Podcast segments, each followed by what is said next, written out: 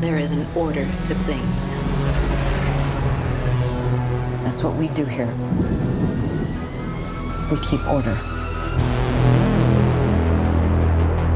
The world is built on a wall that separates kind.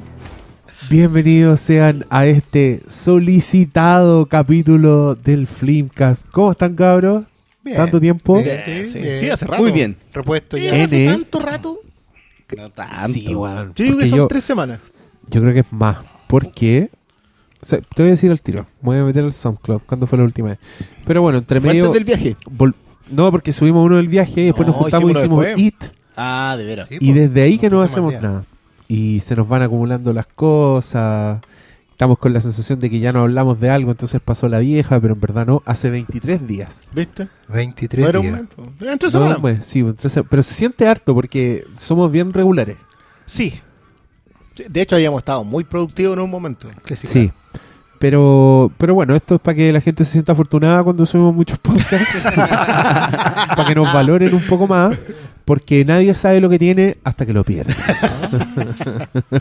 Sí, fue- fueron buenas vacaciones gerenciales. Ya, 23 saludemos, saludemos uno por uno. Yo quiero.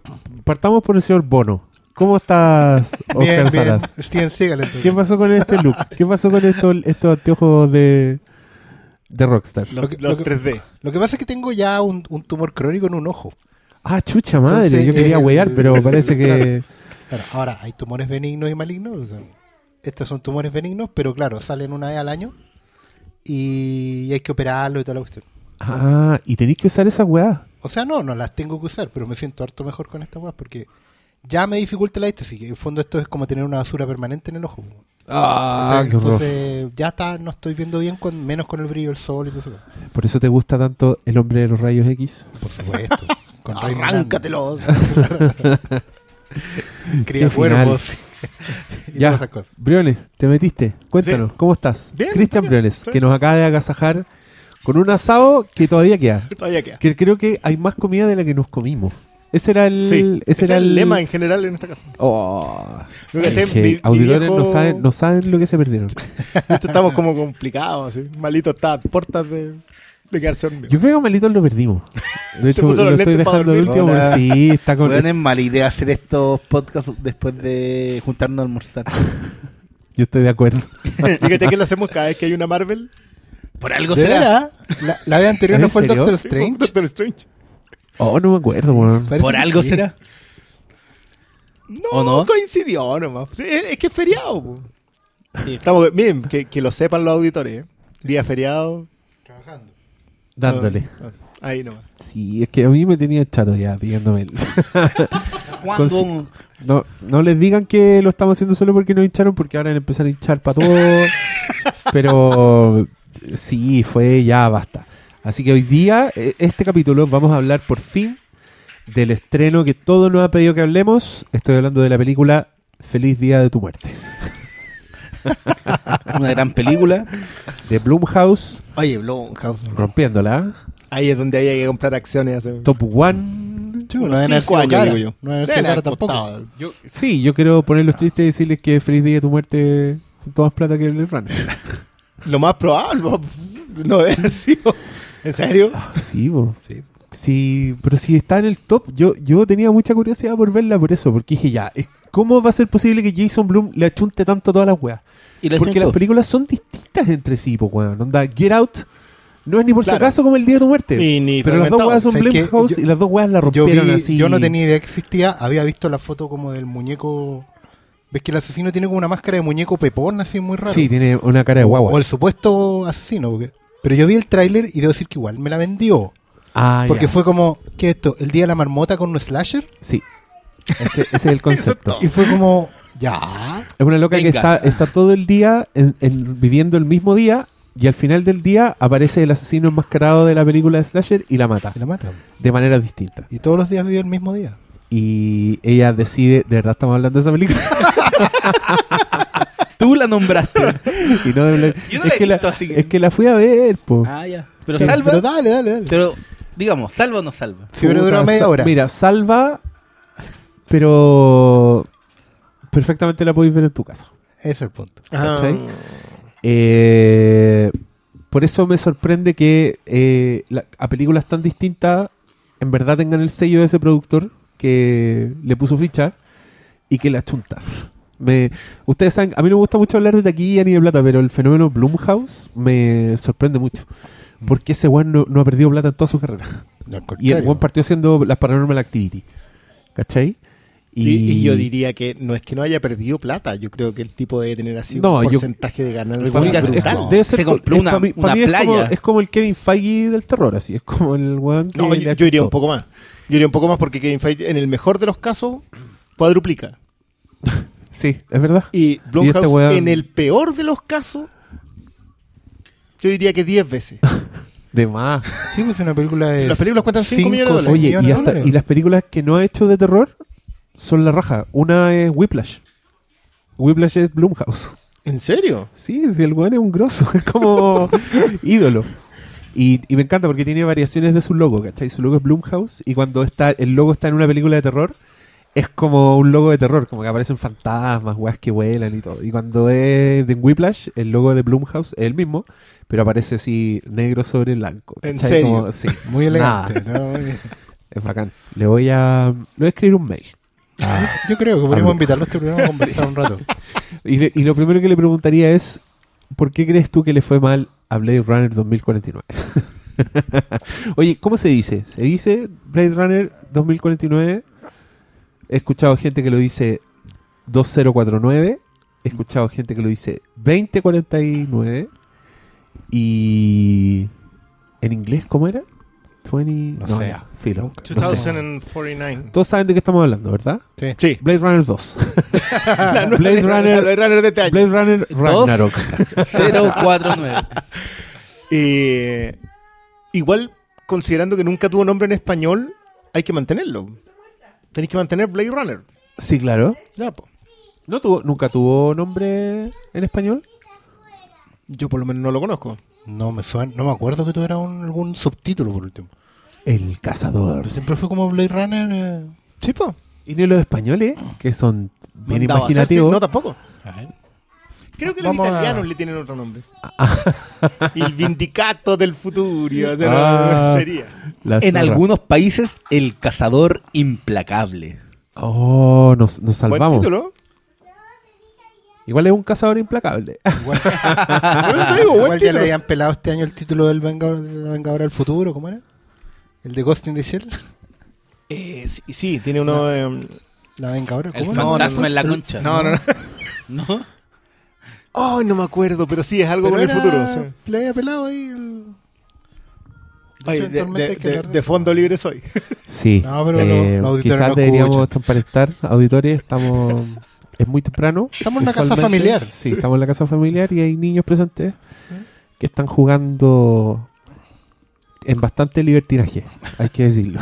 Sin control. Sin control. Sin control paterno, Nada. nada. A su Esto es suerte. la anarquía. Esto es la jungla. Esto es el señor de las moscas en el link del Brione con Frozen de fondo. Uy, wow. Eso es pa- ahí habría que mandarle un mail a Blumhouse con eso. Sí. Va a estar súper interesado Bloom, Bloom- Jason Bloom Jason leyendo esta wea. Eh, oye, yo hice preguntas, pero no sé cómo quieren partir esta, esta conversación. Guiándola cómo. Iniciemos con un análisis semiótico. Ah, Como para entrar en tónica de. Blade Runner, decís tú. claro, po. O respondiendo a la pregunta base... ¿Es o no es un Pero yo creo que podríamos. Yo, yo creo que en esta volvamos a nuestra formalidad de empezar sin spoilers. Sí, Y pues, después entramos a las preguntas y y yo creo que es una película especial porque, claro, estamos hablando de una secuela de una vaca sagrada y cada uno tenía una postura muy diversa respecto a lo que esperaba o cómo se enfrentaba a esta película. Y que no empezó así. Si eso es lo que a mí es un. Que, al final po. me dio respuestas en relación a que, a que no le haya ido bien. Sí, po. Eh, en general, ¿ah? o sea, yo no hablo bien solamente a nivel de taquilla, que yo creo que igual el nivel de taquilla. el- Yo no sé si alguien esperaba algo. Supongo que el productor que metió la plata sí esperaba. Yo creo que todos esperaban algo. O sea, de verdad, yo creo que estaban Que- todos que- así como. que creo que que hoy día esté perdiendo. Desde el momento que le dan luz verde, todos justamente esperaban que toda esta suerte de culto que por años había crecido en torno a la original se manifestara en curiosidad y en plata. Pero más allá de Eh, plata, yo creo que igual el tema es lo que la propuesta de la película. Por ejemplo, yo cuando anunciaron la película estaba muy presente el tema de Ridley Scott eh, vendiendo la idea de que Deckard era replicante. Entonces, cuando se suponía que él la iba a dirigir, yo Todos esperaba, asumíamos eso. todos suponíamos que, claro, esta iba a ser la respuesta definitiva a la pregunta que no necesita respuesta. Tan, tan rápido llegamos ahí, ¿ah? Pero ¿sabes qué? Pero es, que- es que yo encuentro muy bueno la, la, el- la premisa. Entramos de partida, porque yo, yo, ojo, yo tuve discusiones largas a propósito de que yo sí lo consideraba, pero yo creo que lo que acabáis de decir es clave. Es una pregunta que no necesita respuesta. No, no Es necesita tanto respuesta. que no necesita ni siquiera hacerse. O sea, como que te funciona pasivo o si no.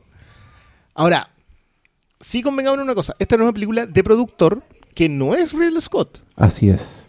Entonces es una película que está planteada desde un inicio en donde Ridley Scott estaba comprometido, él era productor ejecutivo, originalmente él la iba a dirigir y de repente se apaga eso porque... eh, Él estaba haciendo Alien, Covenant. sí, por lo cual estamos eternamente agradecidos. Eh, y ahí recién entra Villeneuve. Tipo. Entonces, esta, ¿cómo se llama el productor? ¿Cómo se llama acá el, el- el- el cerebro detrás de, de Blade Runner? Porque esto no es... Al- Ellis, algo de eh, Ellis, pero es como una compañía. Pero- eh, Pero es uno, pero Ridley Scott también es uno de los productores. es- Claro, pero Ridley Scott Claro, está Alcyon como la productor porque salió, claro, no- pero no es Scott Free. No, es, Ah, es de estas productoras donde, como inversores gigantescos, donde ponen capitales para. De hecho, pusieron la pero plata para rescatar la, la, Según la marca. IMDB, producida por Charles de Lauricica, Michael Dilly, Hampton Fancher, que es guionista, Brian Kelly, Ivor Powell, Paul Pritchman, Jerry Perenchio, No, pero que buscar lo- lo- lo ejecutivo. Chucha. Ron Ron Show, estoy viendo el productor ejecutivo. Ron Ron Falta Shaw poco, va como un cuarto de los créditos. 10 nombres asociados a la Pero producción. ya, la- digamos que esto es un trabajo de productores que deciden tomar algo que- lo que- de lo que ya eran dueños. Tengo toda una duda después si esto es de Warner o es de Sony. Sí, lo hablamos una vez acá, que era muy. porque originalmente esto era. Era Warner. era en realidad era Columbia. Sí. Ya, Blade Runner originalmente es Columbia, que fue una empresa comprada por Sony, pero los derechos de distribución del, del video casero eran Warner, a nivel mundial. Me parece que Warner ahí también di- dijo ya vamos y puso unas luquitas y para esta. Porque es muy raro porque la película acá empieza Columbia, se mantiene Columbia, hay publicidad de Sony en toda la película. Todo el rato. Pero es que hay, debe haber algún trato con los derechos porque Warner distribuye en Estados Unidos y Sony distribuye para todo el resto del mundo. Entonces, algún acuerdo llegaron las dos En los compañías. cines, bueno, sí. Bueno, tam- tampoco, bueno, no es el punto. El punto es que acá hay un trabajo de producción, los productores deciden seguir adelante con una secuela, colocan a Ridley Scott en la secuela, Ridley Scott finalmente por estar metido en Covenant se baja, eh, y los productores llaman a Denis Villeneuve. Y acá comienza, es muy cierto lo que dicen a propósito de que esta era una vaca sagrada, pero no es, no nació como vaca sagrada. No, de hecho debe ser uno de los fenómenos más de vuelta chaqueta histórica. Y en- probablemente, o sea, porque la crítica la hizo bolsa y la taquilla la hizo bolsa. Totalmente. Eh, que, no lo, que no le pasó a esta, ¿eh? o sea, acá no la ha hecho bolsa todo el mundo, ni le ha ido, no, le ha ido mal. No, no- no es el nivel de fracaso que fue la primera de Blade Runner, pero anda por ahí. Eh, pero no sé, igual es un, un, un fenómeno muy raro. Yo, a Yo creo que todos esperaban que esta película le fuera bien. El culto alrededor de Blade Runner no podía generar tan poco. Yo, yo pienso que eso fue súper iluso de parte de ellos. Porque es lo que pasó con la misma Blade Runner. Entonces, era como. Como casarse con una de esas weas. Y yo pienso, quizás este es un prejuicio mío muy grande, pero yo creo que el fan de Blade Runner no necesariamente es el weón que va al cine. ¿Cachai? Creo que puede ser una persona que le delata ir al cine, que prefiera medios alternativos, o que... mm, Porque encuentro que el fan de Blade Runner es una persona muy particular. Y no solo eso, hay, yo tengo un, un amigo que es muy su película favorita de Blade Runner y todavía no han ido a ver la secuela. Pues claro, pues tienen Eso, eso apoya mi teoría. eh, no, pues, y, y es por re- reticencia a se están metiendo en lo mío. Pues también hay, hay fans que no van a ir a verla porque weón, creen que la película original no necesita continuación. Además pasó algo, algo que igual a mí me llamó mucho la atención como fenómeno de audiencia, y es que, si bien claro, había como una pequeña fiebre por Blade Runner, pero era un círculo, si lo miráis ahora con distancia, eran círculos igual específicos. Esto como fue un fenómeno medio de redes sociales. Así como que en Twitter gana el candidato X y en la vida real, ¿sabes? todo lo contrario, hay, hay una especie de, de distancia bien grande entre los nichos entre el efecto que, que te genera un nicho, un público muy, muy que nos tratamos todos entre nosotros, digamos, que creemos que vamos a ir todos y al final somos 10, y con, con lo que realmente va a ver la masa cuando va al cine.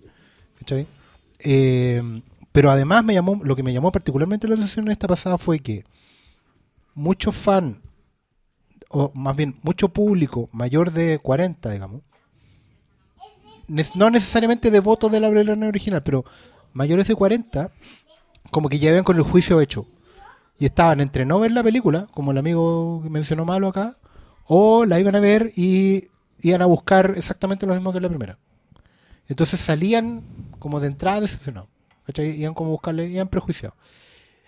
Pero también de un público menor de 30, o incluso menor de 25, que eh, se aburrieron, la encontraron muy larga, que le duran, tiene, le una hora, muchos comentarios de ese tipo. ¿cachai? Entonces como que la película quedó en tierra de nadie, una suerte de, de trinchera donde nada, pues, quedó ahí en medio ni siquiera de su nicho, sino que quedó en, un mundo inexplorado que, que de gente que la ha ido a ver, que le ha gustado, digamos, pero que, que está de- debatiendo sobre ella, pero que en ningún caso son masa crítica para que la película tenga éxito. Y me llamó la atención porque en general uno dice, bueno, sí, las audiencias son distintas, ¿cachai? Pero me llamó la atención lo marcado que fue el- el juicio en general. Sí, que yo, yo creo que puede haber un. Extrañamente, y esto es súper cortito, puede que eso mismo que, que dices se aplique a Villeneuve. Que de verdad es un tipo que eh, suena mucho, pero no tiene rastre popular. Suena mucho en redes, suena mucho en. eh, en, eh, No es Nolan. claro. Sí, es- Sí, porque pa- al final son tipos de la misma generación, ¿cachai? Pero por ejemplo, Villeneuve, mira, Yo está encuentro pasando- que ellos están súper emparentados. Nolan, Yo- también. Nolan, Villeneuve, Aronofsky son de la misma generación. Fincher un poquito mayor, pero igual podría entrar en esa misma. misma Wright lo metería yo en la misma. Edgar Wright, ¿cachai? Está el de. Bueno, son, son cineastas que están más o menos en los cuarenta y tantos, cincuenta años, un poco más. Eh, pero claro, Nolan es, es de gusto masivo por parejo. Eh, y Aronofsky tiene mucho rechazo. Y Villeneuve también vez que al medio. Tiene mucha razón en ese sentido. Es como Blade Runner. O sea, como, como el cine de Villeneuve. Un, un cine del que parece hablarse mucho, tener mucho respeto, pero no. Pero no, a la hora de los kibos, digamos, de llenar el estadio no pasa nada. ¿Cachai? Exacto. A diferencia de Aronofsky, por ejemplo, que derechamente ya es, es más rechazo. Si lo puedo- no, eso bueno, no. No sé, sí, ta- eh, sí, pero igual ha tenido su hit eh, Aronofsky, pues, tuvo... Depende de la película, porque con el cine negro igual la gente fue a verla. Y era una película de ballet, ¿cachai? Sí, pero todos salían como la- más de la mitad salía diciendo que nunca más era una película de este weón. Que era como. Pero tú cacháis que los números de Aronofsky son malos solo con Mother? ¿La dura? Es impresionante. Mm, impresionante. casi 400 millones. Y, y a mí, yo reconozco que después de haber visto Noé, no, quiero, no queremos entrar ahí porque yo sé que aquí ahí nos podemos hundir literalmente. No, pues es que también es un director que, claro, hizo la primera fue Pi, pero después sacó ejemplo, que también es un hitazo. que es un hit y, y fue un- una película que motivó a mucha gente a seguir a seguirle la carrera. Pero sé que yo, yo, yo concuerdo con, con Diego con que eh, gente como Nolan o Villeneuve están en una. Están emparentados, pero como que el único ahí que destaca en números es Nolan, hasta por ahí no, porque Prestige, por ejemplo, no es el éxito que uno espera que es. Y, eh, Pero es que, claro, si todo partió con TDK. to- todo, claro, todo partió De ahí, con- de con ahí, Nolan, de ahí ya. se Claro, pegó definitivamente. Igual los números de Batman, bueno, Batman en general siempre te. Pero te mienten, pues, pero. No, Pero pero te Begins no le fue tan distorsiona bien, todo. Bueno, Pero pero, pero estamos, estamos completamente perdiéndonos Sí. del. Volvamos al tema. Volvamos al tema. Y el tema es la película. No, pero yo creo que eh, es bueno el, el pie que das tú de, de, de este, de esta definición de que Descartes es o no replicante. Porque mm, yo creo que esta película, pese a que lo deja ambiguo, pese a que lo deja igual en, Sí. en el aire, eh, de todas formas yo creo que confirma que Descartes no es un replicante. y paso y paso a decir por qué. Ya. Porque la primera Vamos. media hora, la primera media hora de Blade Runner es mostrarte lo que es un Blade Runner que es replicante. Sí. ¿Cachai? Un weón que tiene eh, fuerza física de un weón eh, artificial, Claro. que es discriminado por todos porque es, es artificial, donde es completamente abierto que el weón es un replicante. O sea, el loco tiene que hacer la prueba todos los días para saber que está funcionando bien, ¿cachai? Eh, mientras que Blade Runner es una weá donde no hay absolutamente nada de eso. Entonces yo no sé cuál es la explicación de, de un fan de Blade Runner o de un fan de que Deckard es replicante. Probablemente va a decir, no, es que era un modelo anterior. Pero No, yo eso no me lo compro. Como que la, la venta es que eh, Deckard es un modelo posterior. Porque todos los el- el- cuando se hizo el original te plantean el Nexus 6, Ajá. que tenía un periodo de vida de cuatro años. Que ese era. Rutger Hauer, digamos. Claro, que po, estén y se suponía que la mina, que es de la que se enamora Deckard, Ajá. eh, era un, un modelo posterior, que no tenía esa era como barrera. un Nexus 7 o el 8. que Claro, que po. explican en esta. Entonces, cuando anunciaron que venía la secuela, Ajá. muchos decían ya, esta weá o va a confirmar que Deckard es un modelo posterior porque el weón tiene un... ¿Cómo explicáis que Deckard ya es viejo y tiene cana? Pero si eso lo, eso lo dicen en el cartel al principio de esta película. po. No, pero es que antes, cuando todo... Ah, en el momento cuando estábamos especulando. Sí, tú. pues, ¿cachai? Ya, y, sí, y era, claro. ¿cómo, cómo te va a explicar si este weón de Ridley Scott siempre te dice que la película no funciona? Prácticamente si el weón es humano. Y lo está retirando hace una semana. Y sigue con Y la wea. Y lo está reiterando desde el Cut es del ri- 93. pero es ridículo porque Pero es ridículo porque al final... Si al los final guionistas decían que no era replicante. pero Los es que al final es como... este A este weón yo creo que un día se levantó, dijo, sé qué, quiero hacer mi corte que no me dejaron hacer. Y, para que la el funcione voy a decirle, unicornio. "Ya, ¿y cómo lo justificó? No, Deckard es replicante. Y el para vender ahora va a ser, de seguro va a sacar un... ¿Qué viene después de Final Cut? ¿Qué puede ser? Sí, pero yo El creo- Definitive Ultra Cut. Mira, yo creo que los realizadores de Blade Runner 2049 piensan lo mismo que tú. Y decidieron hacer una película en que dijeron, no, si no vamos a decir nada y puede funcionar perfectamente si sí o si no. Pero yo insisto que en la primera media hora te dijeron que no. ¿Cachai? Eh, Y cuando, te, y cuando tú crees que te lo dicen, que te, te- lo créditos. dicen, no, en, en las palabras te dicen, eh, quizás tú fuiste diseñado, fueron diseñados ambos, y después te, no, pues y te lo, te lo juega, ¿cachai?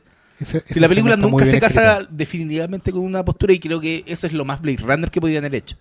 No haber dado una respuesta definitiva, cerrada. Pero a mí, a mí, pero mira, yéndonos a la película, porque yo igual creo que es injusto este debate de eso no es replicante, porque reduce una weá que igual es mucho más amplia y que tiene más capas y que podéis ver por muchas muchas otras aristas que no sea solo esa. Pero yo quiero decir que yo empecé a ver esta película en el cine y dije, esta weá es Blade Runner. Fue como... No sé cómo, la segunda vez que la vi traté de explicármelo.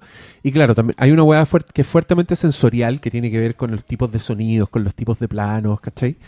Pero, pero la weá está, está buena, está increíble. Y, y creo que es una weá indiscutible. Yo no soy el más fan de Denis Villeneuve, pero 45 minutos de película yo estaba, yo sentía que estaba flotando. Así como que estaba sintiendo una película que era de otra época. Y no necesariamente una película del pasado, ¿cachai? Sino que está- sentí que estaba viendo una película del futuro. De hecho, es una proyección de algo del pasado en ese pasado, pero a un futuro. Yo creo que eso es muy cuático porque los buenos podrían haber hecho, desde el punto de vista de la ciencia ficción dura, digamos, de- del adelanto tecnológico, los buenos podrían haber hecho una proyección así como eh, muy anclada a lo que es hoy, ¿cachai? La, digamos que la- la tecnología de Blade Runner original eh, es un mundo a ver, no es el mundo con una internet como la que nosotros entendemos hoy, ¿cachai? O con los usos que se le dan hoy. Ese mundo está, digamos, conectado, pero no de, de la manera comunicacional que nosotros entendemos hoy día. La interconexión, ¿cachai? No, y también era como una proyección donde, no sé, marcas como Atari... la- Claro, la- la tienen porque, como- porque en el fondo era una cosa mucho más de cable, ¿cachai? Mucho más cableada en, en cuanto a lo, a lo orga- a lo orgánico físico. No a, una cosa que, porque nosotros hoy en día, nuestra tecnología es de abstractos, es de puros conceptos nube. ¿Cachai? Nosotros googleamos y ¿qué es googlear? No lo podéis ver en físico. ¿Cachai? Tú lo que estáis viendo es la pantalla, no el googleo. Nosotros funcionamos una tecnología que se basa en algoritmos de, de supuesto, ¿cachai? De, de puro- puros conceptos en la nube. En cambio, Blade Runner proyectaba un futuro en que la conexión era física, porque funcionaba a través de la ciudad, a través de el estímulo de la interacción entre humanos y, y androides, ¿cachai? Y aunque los límites se difuminaran, todo era muy físico, ¿cachai? Muy cableado. Y lo, lo que hicieron sabiamente acá fue proyectar ese futuro. ¿Cachai? Entonces tú podías entender que en el 2049, de ese mundo, eh, Las Vegas esté como está. ¿Cachai? Que hayan ocurrido las revueltas que ocurrieron, que hayan, hayan pasado, tengan el, sistema de clases que tienen o hayan tomado las decisiones que, que tomaron para integrar a los androides a la sociedad. ¿cachai? Eh, entonces eso no, no es menor, porque los buenos proyectan un mundo que es eh, verosímil. Y por eso uno se siente en Blade Runner. ¿Cachai? Abrís las posibilidades narrativas manteniendo la lógica interna al mundo. No proyectándola a lo que... Y puede que eso haya sido un error. Porque efe- efectivamente Blade Runner 2049 no conecta con audiencias eh, post-internet. ¿Cachai? A les parece que todo es como muy absurdo, todo es muy, es muy enrevesado. Que los personajes en, en estas películas se hacen preguntas que no tendrían que hacerse. ¿Cachai? Pero es la lógica de ese mundo, del del 82 proyectado al 2040, al, al, al 2017 de hoy, 2049 en la ficción de narrativa, ¿cachai? Es un mundo distinto. Y mantener esa coherencia creo que es un gran punto a favor. A, mí me pasa que. Que al igual que el Diego, yo. al- yo a los dos. A, las dos secuencias, con excepción de estos créditos con. eh, con letras como para colocarte donde tenéis que estar. eh, me Hola Elisa. Eh, me ubico de inmediato. O sea, me retrotrae a ese mundo, me lleva a ese mundo. Creo que es un, logro narrativo. No es, no es solamente estético, no es solamente diseño, creo que es un logro narrativo. Es es súper raro porque lo que logra Villeneuve es contarte una historia de Blade Runner sin ser una película de Ridley Scott. Tú no sientes que esto sea del ritmo de Scott No. Pero sigue siendo Blade Runner. Es una cuestión que, bueno, hay un gran mérito también de un guion muy bien escrito, Sí. de manera de no sacarte del tono, pero entregárselo a alguien que te lo puede contar de la misma manera. Ahora, creo que es mucho menos ambigua que Blade Runner. Esta, esta es súper concreta, tiene lo- es algo que yo he comentado que siento que todos los todo está muy digerido. Siento que las preguntas están contestadas, que las preguntas son menos profundas que en... eh, porque tampoco se podía. Yo, cre- yo creo que es súper difícil hoy día hacerte las preguntas de la ciencia ficción que engendró Blade Runner. Porque vivimos en un tiempo en donde tampoco hay tanta pregunta para adentro, porque las preguntas para adentro eh, generan facciones. Que es el mismo problema que tuvimos con Ghost in the Shell en el principio de año. Claro, pero, película pero- que- que ¿y sabéis qué? Yo creo que no fallan en lo mismo. que. Sí. Claro, pero esa definitivamente no tenía preguntas que hacerse, la película, digamos, y termina retrotrayéndose a una suerte de estado de capullo. Es que, es que cae en pura estética. El problema Claro, con Ghost in the termina Shell es cayéndose que en eso. renuncia a la pregunta y, y se entrega a la estética. En Porque cambio, Blade atreve. Runner, En cambio está así. claro, intenta preguntar algo, independiente de que las preguntas no tengan la el mismo nivel de profundidad, pero lo intenta. Y narrativamente, yo encuentro que es mucho más Blade Runner que Ghost in the Shell, Ghost in the Shell. No sé si se, Sí, sí, sí, se entiende completamente. Porque eso, igual que eh, yo lo menciono más que nada para que los, los auditores hagan como la conexión. Yo cuando digo que toda esta cosa parte en Blade Runner de una manera u otra, ¿cachai? Eh, después termina haciendo implosionar lo que es la literatura cyberpunk con Gibson, Neuromante y toda la cosa. Y esa literatura, más la estética de Blade Runner, es la que termina creando cosas como Ghost in the Shell. Y Ghost in the Shell echa a avanzar las posibilidades eh, físicas de las preguntas que eran solo filosóficas en Blade Runner para terminar de una manera u otra Blade Runner cerrando el círculo ahora con esta versión. Porque para mí ellos de todas maneras a pesar de que, que se ponen cortapisas para explicar algunas cosas probablemente en un intento ya más de producción de nivel de, de que igual se entienda para ciertas audiencias yo creo que el tema del, legado está muy sobreexplicado en la película de cómo, cómo funcionaría para adelante cómo dejar plantadas las semillas para otras películas. El tema de la bueno, de quién va a ser el líder de, de lo que venga, digamos. Eh, al mismo tiempo termina cerrando la pregunta sobre que para mí es la gran pregunta de Blade Runner, que qué significa estar vivo. No, la pregunta para mí no es quién es un replicante, sino que qué significa vivir. ¿Cachai? ¿Qué Que, significa que estar lo original vivo? es la definición del alma. Y cerrando eso, claro, cerrando eso es las preguntas que vienen, ¿cachai? Es que ¿qué hacemos con esa vida? Claro, pues, y en, y en ese sentido yo creo que la película es una extensión natural de lo que fue el original. Y, y en lo que tú decís, eh, es bacán que, que- que sus dudas no sean un replicante de lo que ya, de lo que ya fue. Porque claro, no es Una, una, claro, no es una, no es una copia de lo que ya fue. Aquí tomaron la base y te, y creo que una de, los- de las grandes gracias que te adentras desde el otro punto de vista que no vimos tanto en el original, porque aquí de inmediato te, te llevan a lo que es el replicante, desde el punto de vista rep- del replicante. Creo que también para estimular la ambigüedad del- del- de, la, de la pregunta original. Sí, pues, y ya, pero y la pregunta es, ¿qué es ser humano? ¿Puede una máquina eh, tener alma? Claro. ¿O es solo ¿Qué- una construcción que está con uno y cero programados? Sí, lo que pasa es que yo, yo acá soy el, en- entre comillas, voto disidente porque yo de verdad estoy entregado a que las lecturas sean con o no, eh, con que sea o no sea Deca Replicante. Completamente entregado. Yo de verdad creo que la película, ambas películas funcionan en los dos sentidos y eso, y, y perdón, pero yo creo que eso es un tremendo mérito a esta altura. Eh, pero sí tengo la idea de que esa primera muestra, cuando te dicen esto sería la siguiente máquina, estos serían nuestros hijos, porque acá viene todo un tema sobre los legados. A mí, a mí creo que por eso no me gusta eh, la sobreexplicación sobre el legado en esta. No sé si sobreexplicación, la explicación sobre el legado. Pero es que igual la película, si, si tú cacháis, se preocupa mucho más que del legado de cómo el ser humano perdura. Porque el tema del, del villano de Wallace es crear esta, este ejército que permita que el, que el ser humano se fluya por el cosmos, ¿cachai? Usando estos esclavos replicantes. Sí, es que también está, está, Y está va lo malo, digamos. sí, pues, no, va, no todo, es- va todo entrelazado en, en esas preguntas. ¿Cómo el ser humano no estamos, todavía estamos bien sin spoilers, no hemos entrado, no, hemos, dicho, nada. de... Yo, yo voto que vayamos con spoilers de Blade Igual ya salió. tiro nomás. la película ya salir de... Está hace rato, si estáis escuchando el podcast y todavía no vais a verla es porque ya, porque ya no hay ¿sabes? lo Probablemente lo mismo. Probablemente no Así que escuchando el podcast. hablemos para la gente que ya la vio, si ellos son los que están escuchando y ellos son los que querían este podcast. Aparte que es difícil de- nomás con los spoilers. Yo creo que también es difícil hablar de esta película sin spoilers porque ya la publicidad lo adelantaba, en el sentido que no te, no te contaban nada, porque no te podían contar nada. Uno viendo la película se da cuenta el tiro que Pero tú era que un- igual tú podías hablar mucho de la película sin, sin ir en, en el específico. sí, Porque cuando, por ejemplo, cuando, cuando yo llegué a ver la película, me sorprendió que una weá muy extraña actualmente que la publicidad de la misma película se preocupó de no soltarte.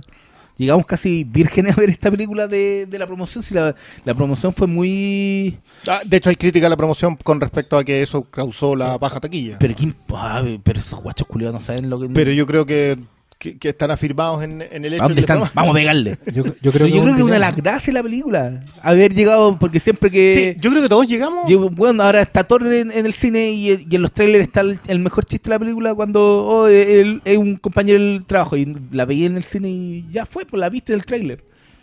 Y eso no pasa con Blade Runner. Y yo creo que. Quizás porque no hay chiste tampoco. No, pero podían No podía spoileado- adelantar mucho. ¿Qué podía adelantar en el Blade Runner? Si ya sabéis que Harrison Ford está... Que Deckard está.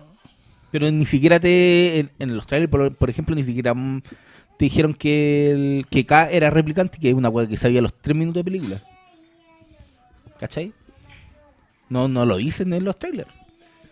Sí, es verdad. Y el, y el texto explicativo del principio también es como. Como que planta el- las reglas del juego rápidamente. Y, y te pone esta hueá, pues que hay muchos Blade Runners que envejecen. O sea, perdón, replicantes que envejecen. Que y se esconden, un pero, apagón. que, pero que igual hay que retirarlos. Y esos hueones se siguen llamando Blade Runners. Y tú ahí es como. Ah, por ahí va esta película. Que es una hueá que no tenía idea. Y el, y el primer segundo, literalmente, de, de película. Pero bueno, ya estamos con spoilers, así que Démosle. láncese nomás. Otra película de ícono Harrison Ford, viejo, lidiando con su prole. Así es. Tercera. vamos tres. Tercera. tercera película ya. Ojo que- Tercera, ojo que a menos y que me sea que atrevería que venga- decir que es la mejor, ¿ah? de, de todas. Lejos. po. Sí, ojo que los dos ejemplos anteriores no son muy... Son muy felices. po. Yo sabéis que no, no estoy tan enojado con Indiana Jones como el resto del, del mundo. Loco. De la otra weá no malo. No, pero bueno. Sí, a mí me gusta. O sea, no es que me guste, pero yo no odio la calavera del cristal. De hecho, yo la defiendo hasta, no sé, para mí una, es la gran película de Indiana Jones hasta, no sé, hasta antes de que viajen a, a Sudamérica, ¿cachai? Sí, mira, cuando, cuando te presentan, cuando te dicen que este weón tiene un hijo, y el hijo es un motoquero Marlon Brando, que lo trata paloyo, y que el weón empieza una pelea en una cafetería colegial, yo estaba vendido. Yo dije, estoy a bordo de esta película. Todas las escenas de, de la Todo- universidad son muy Indiana Jones. Sí, el desarrollo, esperen que tú lo quieras, pero me sorprende que todas se hayan ido por lo mismo. Como la manera de, Sí, todo- de, de- de resucitar al icono era. Yo creo que ahí, hay una lectura muy meta al respecto de que el fandom no quiere crecer y sigue llamando al papá. Eh, y el papá de Harrison Ford, si no nos engañemos, el papá del, del fandom es él. Entonces lo seguí llamando y yo creo que Harrison Ford de alguna manera, en una cuestión todavía más meta, eh, nos obliga a crecer. O sea, en una se mata porque no me digáis que ir a conversar con el cabro chico que sabéis que es el siguiente Darth Vader era una misión no suicida. En la en, Indiana Jones, sabéis que a mí me gusta, me hubiese gustado, yo sé que LaBeouf cayó, en todas las desgracias posibles, pero a mí sí me hubiese gustado que hubiese pasado el sombrero. Pero loco, el mejor final es ese. No, Sí, a mí, cuando a el mí se va a poner el sombrero y llega el viejo y se lo quita. se lo quita. Es la es, muy, es muy Indiana Jones, pero también yo necesitaba el quiebre. Yo lo sé, probablemente no hubiésemos Vamos a ver, cómo, hacer vamos a ver la quinta. ¿Qué va a hacer? Debe, tiene que pasar el sombrero. Eventualmente tiene que hacerlo. El problema es que por, el cabro por chico ya no favor, sirve. si ya en esta película ya iba pena, ya corría pena, era como yo sentía miedo por, por Harrison. Y yo y como yo lo iba corriendo también decía, esto no puede ser un replicante. claro, po. Sí, yo creo que, mira, cuando habrá sido la, ya la última la última película donde Harrison Ford seguía, ya no, no es la tercera edad de haber sido Get off of my plane, o en el avión, En el avión avión presidencial. Presidencial, claro. Que era como en ya donde la- ya era presidenciable. O Sí, sea, era- pero ya, ya era, ya era un adulto. pero, pero era como adulto, pero no tercera edad como todas estas otras últimas películas. Seamos honestos y defendamos esa escena en. No me acuerdo en qué porquería de película de los producida por los Zucker Abrams. ¿Cuál? ¿Qué haría el presidente Ford en este momento? Y sale el, el retrato de Harrison Ford. de Ah, fondo. esa es. Es el policía. Eh, no, esa, esa weá es Scary Movie 3. Listo. ¿En serio? que Sí. retomaron ellos. Defendamos Sí, esa sí. escena, Ah, por Sí, favor. ahí, ahí Leslie Nielsen es el presidente. Sí, y sí. ahí dice que haría el presidente Ford favor. ante la invasión alienígena. Las- No me acordaba. de esa. Una Scary Movie joya. 3, nunca se olviden que ahí la retomaron los. O sea, la tomaron los, los Zucker Abrams. Pero bueno, claro, pero no, no quiero perderme. Yo a mí sí me gusta mucho. Yo creo que de verdad que esa lectura meta del, del- de nuestro padre fandom eh, es necesaria. Por eso la, la resolución acá como que me, me pierde un poco. Encuentro que es buena porque uno esperaba que cada hay todo. Mira, yo creo que una de las mejores lecturas de esta es que eh, a las nuevas generaciones no les gustó Blade Runner porque el elegido no está. En una generación mimada que se considera especial, le dicen en su cara que no es especial. Y yo me acuerdo que yo leí eso y dije, puede, Ah, puede ser. gotcha, millennials. es una, es una gran lectura. Es del es tema, una excelente lectura. porque la película no lo disimula. no, de hecho, al o sea, contrario, te lo tira en la cara al final. Cuando, cuando la, la, la tuerta, digamos, le dice: ¿Creíste que eres tú? Cre- ¿Creíste que eres especial? Tú eras índigo. Pero ese juego. Pero de- no se lo dice con sarcasmo. No, y de no, hecho, pues, porque le dice. no, Lo hice con pesar porque le dice. Todos quisiéramos todos ser. quisiéramos serlo. Y, es- y claro, es un balde de agua fría, pero es muy necesario. Y yo también sentí en ese momento que la película lograba hacer algo que era muy. que es una, otra capa más, digamos, que es que tú tienes que entender que el plan maestro, digamos, de sobrevivencia pasa justamente por in- instalar la fe como una suerte de incepción. ¿Cachai? Y es una, es una, es una idea que se mete en el subconsciente en la medida de que tenéis que creerlo. Yo- Como lo de Descartes, eh, es si eventualmente él creía o no ser humano, y si esa idea se la implantaron o no, los recuerdos, las emociones, y en el fondo la fe, instalarte la fe como una manera de hacerte funcionar en el plan mayor. ¿cachai? Yo, yo tengo toda una idea, bueno, una pena que no, que no vamos a comentar más, de- pero hay toda una idea sobre qué es lo que te hace la fe, qué es lo que te hace creer realmente. Sí. Y yo sé que la escena más débil probablemente de toda la película es la escena de los revolucionarios.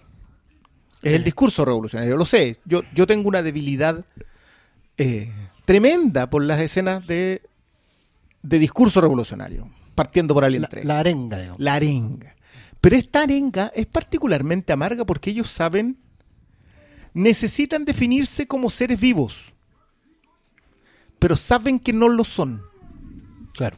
Entonces, ese, ese momento en que habla con K, la tuerta, la vamos a dejar como la tuerta porque Sí, no me acuerdo no el nombre del personaje, el nombre. eh, y se lo dice. La Dice- eh, de hecho, es la china tuerta. Su marido ha sido el chino Ya, tuerto. pero, pero, pero malo, ¿no? Bueno, pero ese, discurso a mí me pareció tan importante y trascendente, independiente de que la calidad de la escena lamentablemente no esté a la altura, pero sí encuentro que, te dice exacto que uno de los dilemas de, de Blade Runner que están esbozados en la primera y completamente planteados en esta, y obviamente así como le fue no vamos a tener una, una resolución, es también, de nuevo, un buen análisis sobre eh, nosotros, digamos, sobre la sociedad.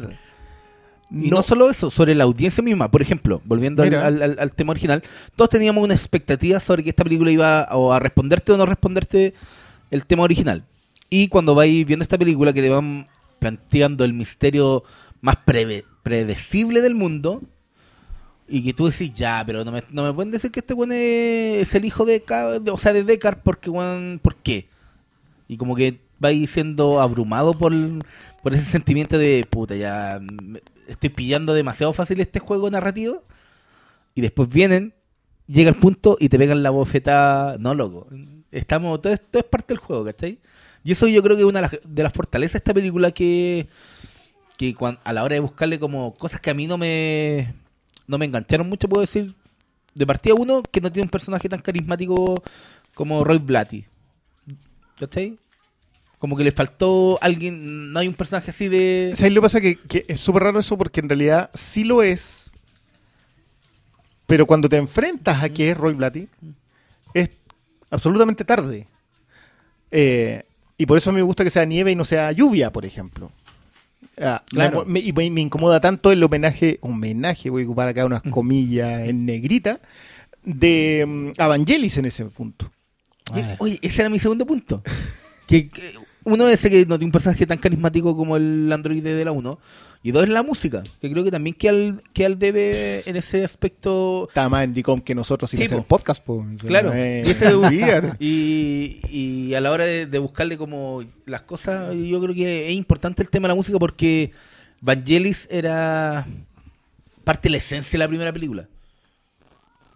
Y aquí el trabajo Es de es Zimmer que yo es... creo- bueno, yo siempre he hablado de la sinergia en Blade Runner. Creo que, bueno, no es un tema que no, no siempre uno maneja, pero eh, Blade Runner es una serie de sumas que no necesariamente debieron dar positivo. La- la- Son la gente- accidentes felices. accidentes felices en general, o sea, desde quien desde lo- el guion eh, que esté Ridley Scott, que sea su es la tercera, si no me equivoco, después de los de Luis y Alien. O sea, que, que- que es la primera que es un, un fracaso, que entran unos productores al final que son los que obligan a colocar la voz en off, porque ellos se- vieron la película y sintieron que era una película de detectives y tenía que sonar como película de detectives y por lo tanto tenía que llevar voz en off. eh, que para algunos es un plus y otra gente lo, la odia, digamos, que, que prefieren el corte eh, del, del director y el, y el Final Cut. Pero todos esos accidentes felices, todo ese proceso sinergético que estuviese Vangelis, por ejemplo, porque Vangelis responde a una época, tiene que ver con que el 80 y algo, esa era la música que sonaba. Claro. Era, era, era un tema del New Age, no, no- no era... eh, y, y sabéis que hay algo bien, bien peculiar con la música. Incluso cuando tú escuchas el disco está sumada a las escenas. Tú escuchas diálogos, escuchas efectos sonoros en la primera versión. Entonces tú siempre relacionaste que está todo junto. Por eso encuentro que el trabajo acá de Villeneuve, de Dickens, del mismo Villeneuve editando en sonido, o sea, que, que todo suma tan a favor que, la, que el eh, Zimmer y Wolfich quedan en, con- quedan en deuda, así, pero completamente. Yo no. Ahí Que es como un acompañamiento. ¿Cómo será el término? Que ya que cumple, ponle. Pero en esta película eso no estaba ni No, de cerca de. O sea, Cumplir no es suficiente en No, no te podías cumplir con lo suficiente en esta película. Es que, es que es muy intercambiable. O sea, tú agarra- agarras esta partitura, probablemente con cuatro o cinco más de. acá- ojo, acá no es solo Zimmer, porque está Benjamin Wolfish, que es un tipo que, que es, es, eh, discípulo de Zimmer y todo. Y lo, lo ha. Eh, pero, pero es. pero lo ha acompañado en- varias claro, pero él ha hecho también solito, no sé, por la cura siniestra, ponte tú. Eh, Gran película. pero la um, It, la música de It también tiene razón, digo. Pero que que es súper intercambiable. Yo creo que podéis cambiarlo con cualquier otra banda sonora del, del, del corral Zimmer, digamos.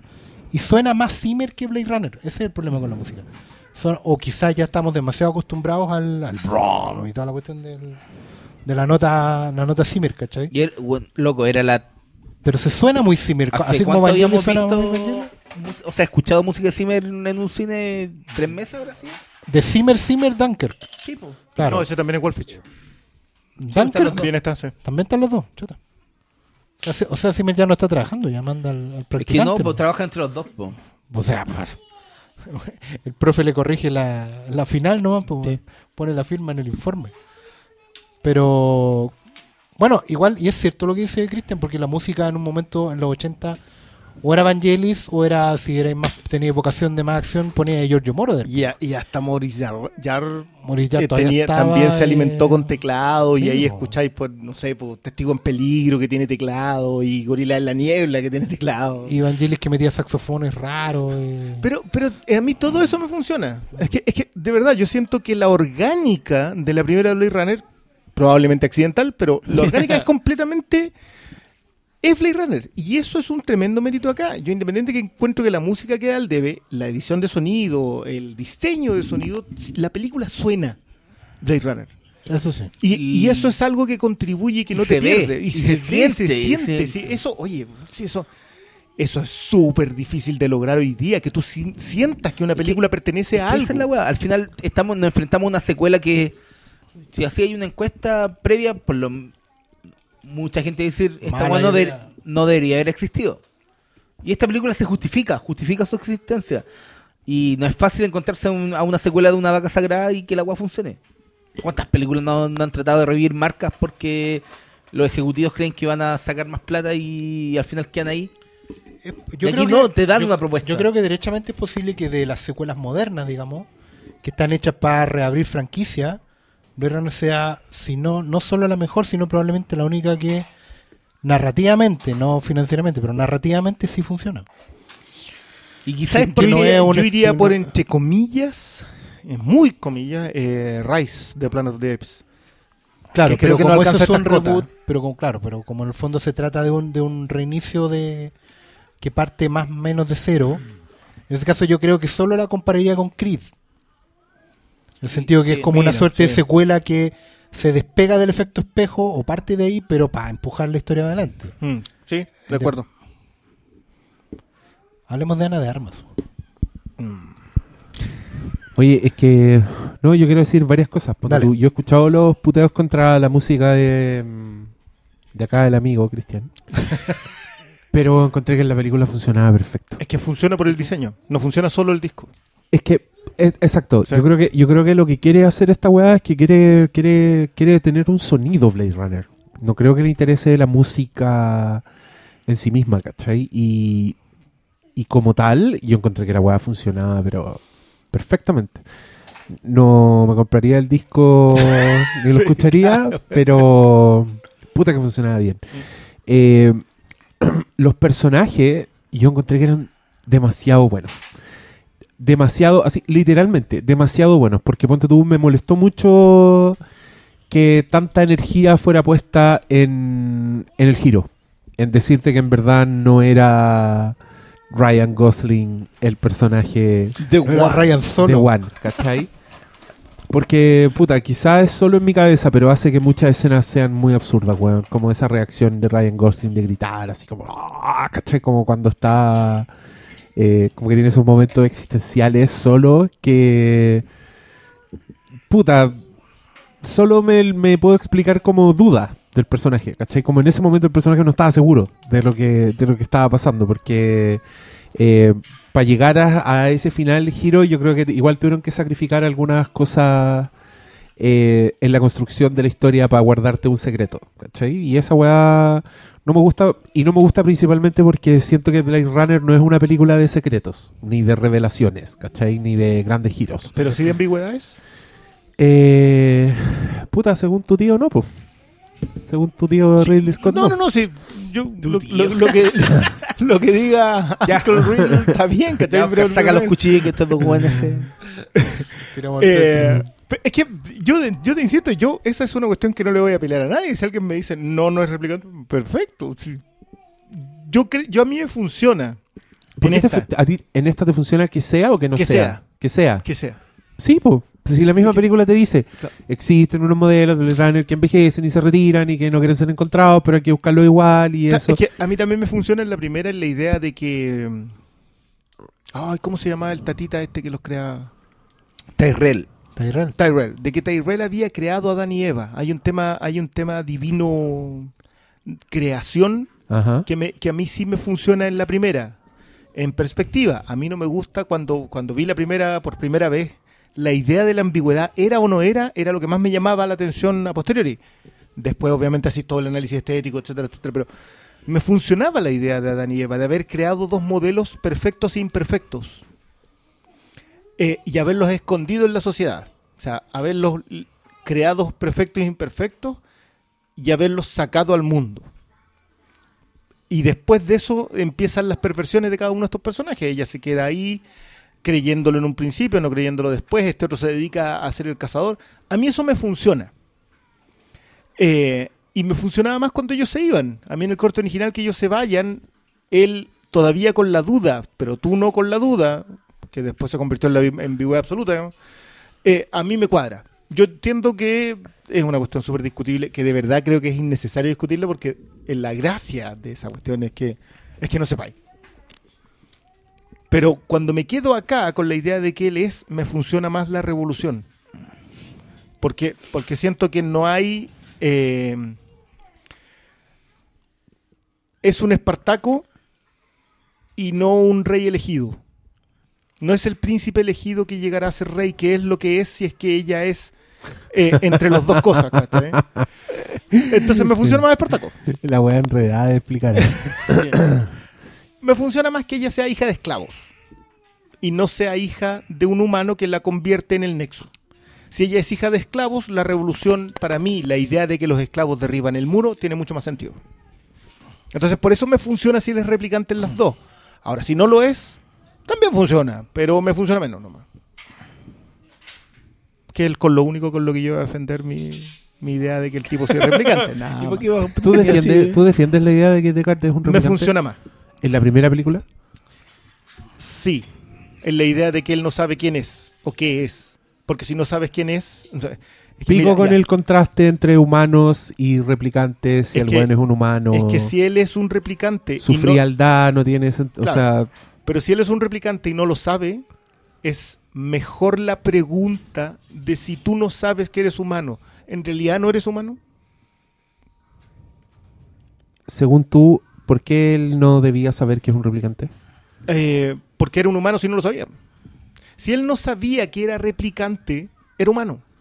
La idea de que el alma es la experiencia y no algo con lo que tú eres concebido, tiene más sentido si él es, él es replicante y no lo sabe.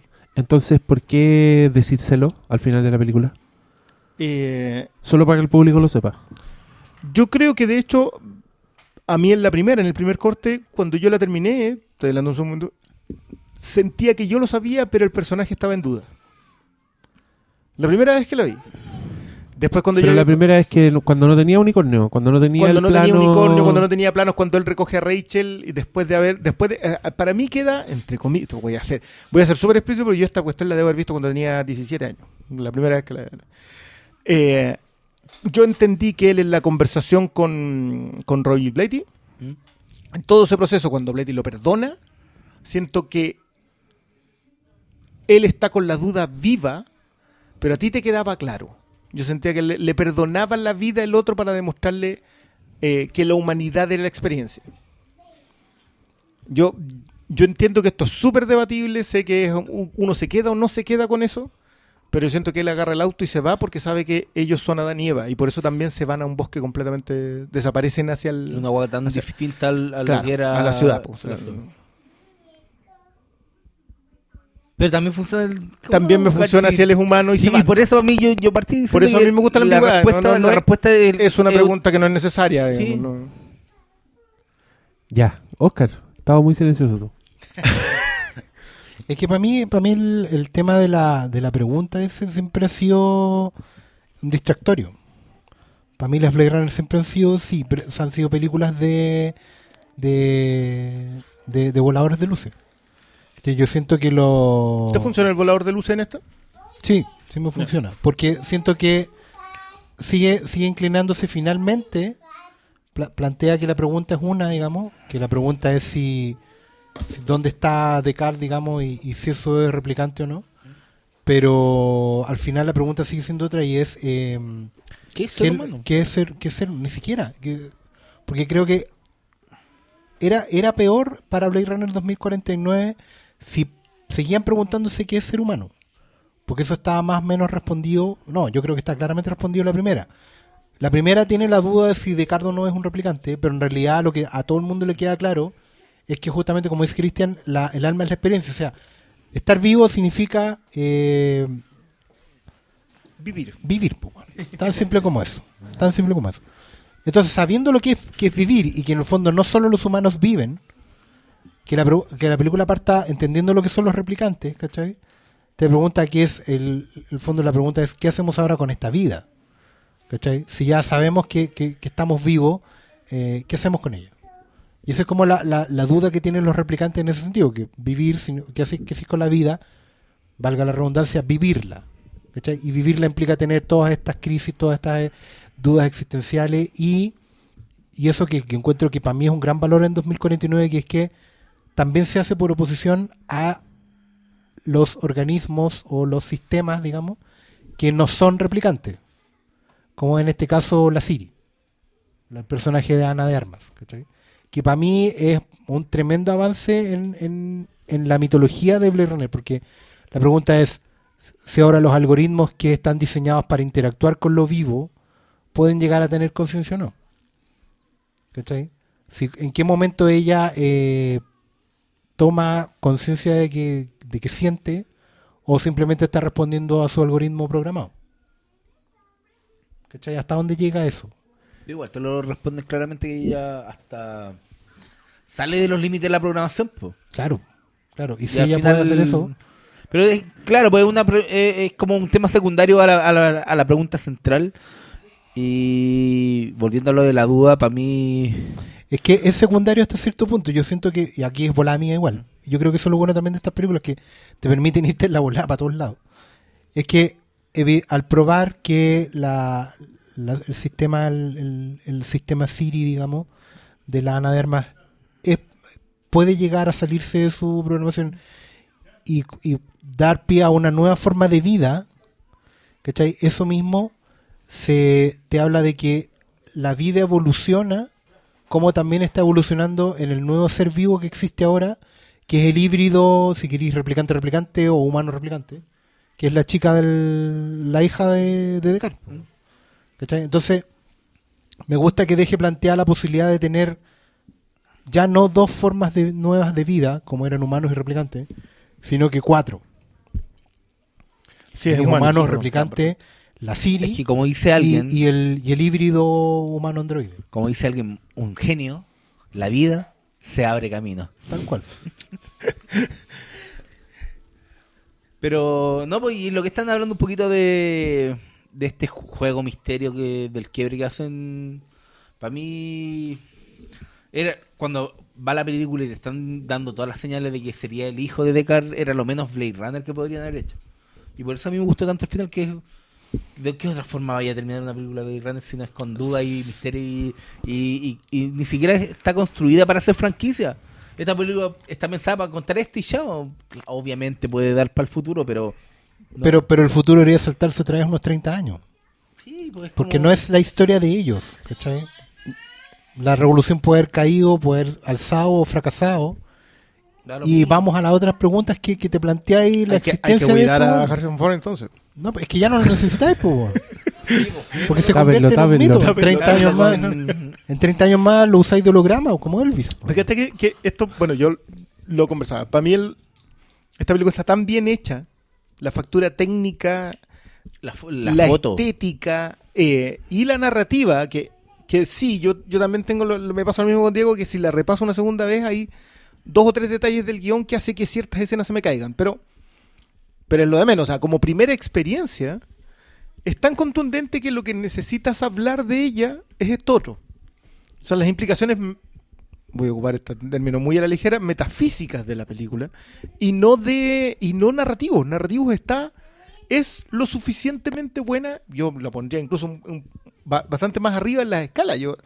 Bueno, todos hablan de que por fin le van a dar un Oscar a, a Roger Dickens, que a menos que se aparezca Lubeski con una película el 25 de diciembre, lo más probable es que sea así.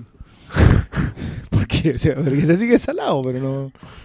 La película culiada filmada entera debajo del agua, así como una, una locura. Imposible. y fotografiada, claro, con Claro, vela submarina. weón, arriba, puso cámara arriba un tiburón, la weá. Pero, pero esa, esa, es la, esa es la cuestión que a mí me pasó, como que me abruma lo bien que está hecha. Entonces todas las otras son nimiedades. Yo de verdad que siento que son nimiedades. Respeta Blade Runner a todos los niveles, desde la ambigüedad de, de- de esta discusión hasta el- la forma en que suena, la forma en que, en que la viví, cómo te va cómo eh, presentando contigo, personajes. cómo ¿no? manipu- o sea, claro, porque una pregunta sea cómo, cómo, cómo la manipulación puede definir la identidad de un personaje. Porque K está Sí. manipulado. Y es, que, es que dan el paso sobre el tema de los Claro, recuerdos. claro, ahí- Dan el siguiente paso hacia y- adelante. Y, si el recuerdo más encima está inducido. Y todos esos temas están, po. Y es como, no sé, po, en... Dejan atrás cosas. En en el original era tema cómo, cómo identificar a, los- a los replicantes. Y en esta ya no, po. Era pan de cada día. Era muy fácil identificar a un replicante porque ya no es tema. Ya no es tema. El tema no es quién es replicante en esta película. No, ya lo tienen asumido. Yo, Lo identifican al tiro. Onda hasta el... yo creo que, creo que la, la, la premisa de Oscar hay que seguirla. Hablemos de Ana de Armas. Porque de verdad yo creo que ese sí- si hay algo que tiene de, de intento de quiebre esta película, es el personaje de Joy. Trata de avanzar hacia, hacia otro lado que no me, a mí no me terminó por cuadrar la primera vez que la vi. Pero le empiezo a dar vuelta y digo, claro, estaba apuntando a lo que resultaba el replicante para los humanos. Es Joy para el replicante. He leído críticas muy tontas a propósito de- de- del factor estético de lo que representa ella. Eh, no, tonta no es el término. Muy poco afirmadas a lo que la película está tratando de contar. O sea, lo que está tratando de decirte la película es que la, ex- la experiencia de un replicante, a unas sabiendas que lo que tiene es artificial, eh, no dista mucho la del ser humano. Cuando sabe Cuando se- claro, porque, porque al fin y al cabo te colocan la idea de que eh, Deckard se enamoraba de Rachel sabiendo que Rachel era replicante. Él siempre lo sabe. Eh, el- acá el replicante, Kay, eh, desarrolla sentimientos hacia esta inteligencia artificial a sabiendas que no existe. Y no solo eso. La película ju- juega muy, bien como está ella programada, está siendo manipulada por, por la corporación o no. Y te dan todas las señales de, que no, po. Ella hace cosas que van fuera de la programación, eh, se desconecta, ¿no? A, él, a él no lo encuentran por ella. Pero al final cuando él está viendo una publicidad, se acerca y dice, ¿eres tú mi Joe? O algo así. No me acuerdo cómo el diálogo, pero es como, eh, puede ser mi Joe perfecto. Y ella le había puesto Joe y te das cuenta que, claro, pues habían cosas que sí estaban programadas. po. Y todas esas cosas, todos esos pequeños detalles potencian más la película al final. po. Hay todo un tema sobre que nosotros también estamos programados en rigor. No es. Claro, respondemos a estímulos que son claro. totalmente predecibles, ¿cachai? Sí, su- que supuestamente Mm. no. O sea, hay un montón de discursos hoy día que dicen que no deberíamos responder a eso, a esa programación. Claro. Pero ahí está. Ahí está, Yo creo- po. yo creo que hay un Liga de la Justicia y cagamos. Por ejemplo. Yo creo, yo creo que hay un gran mérito en la, en la dupla de guionistas de Blade Runner. que Don Halton Fancher y Michael Green. Que ellos fueron los guionistas de la primera. Y que tienen el mérito, sobre todo, también de haber agarrado un cuento que no se parece en nada a la película. ¿Cachai? Y, y siempre estar destilando no la trama, sino que la, la premisa, la idea. Y creo que eso, justamente en el personaje de Ana de Armas. Por un eh, cuento ellos- estamos yendo a lo de Katic. Claro, de, la- de los androides que sueñan con ovejas eléctricas. Que se trata de otra cosa nada que ver. Que eh, eh, la- la- el concepto es el mismo, digamos, están los Blade Runner cazando a los replicantes, los replicantes están tratando de sobrevivir, bla, bla, bla. Pero los ejes del cuento están en otro lado. Y es cuento, no es novela, es una novela larga, pero o sea, un cuento largo, ¿no? pero tiene como 50 páginas. Em, y ellos agarraron esa premisa y sacaron otro. O sea, agarraron las preguntas y, sacaron otra trama, otra idea, que es la que plasmaron en la película. En este universo donde básicamente hay, hay cazadores de robots, ¿cachai? Y los robots deben convivir con los humanos. Que al final, y que ellos mismos hayan destilado esa idea todos estos años después, para seguir empujándola hacia adelante, yo creo que es un gran mérito. Y por eso para mí el personaje de Anarma es la fusión, digamos, del, del trío, cuando e- ella toma esa decisión, programada o no, se vale con un humano y, y- el, logra que el replicante androide acepte este regalo, digamos, aún pasando por, por encima de todas sus propias eh, barreras éticas y morales, porque implica asumir una situación que no es, interactuar con un humano de manera que no debería hacerlo, ¿cachai? Con, con, con toda porque acuérdense que estos replicantes modernos, digamos, no tienen nombre justamente porque están programados para ser eh, full obedientes, ¿cachai? Están, están condicionados, están, están limitados a su zona de, funcionamiento, nomás. No, no tienen espacio para tomar decisiones de libre albedrío. Entonces creo que en esa escena ellos logran plantar sus lágrimas en la lluvia, como guionistas, ¿cachai? Como toda esa cosa que lo de Roy Batty, que, ese, monólogo termina por cambiar el eje de la película y termina por desarrollar todas las ideas que venían de bajito. Yo creo que en ese momento ellos toman el, han- hacen el paso adelante y plantean nuevas preguntas. Para mí ese momento, eh, para mí es el clímax de la película. Lo que viene después sigue siendo importante, pero ya tiene que ver más con la trama de ser esto una secuela y resolviendo el nudo dramático, la cosa más, no quiero decir concesión para la galería, pero ya la, la película se vuelve más, ¿cachai? va decantando lo que estaba planteando eh, a manera general. Pero a manera de plantear nuevos caminos para la ciencia ficción, para mí es la escena del trigo. Por eso me gustó tanto, digamos, y la tengo así como para hacerme una polera con eso.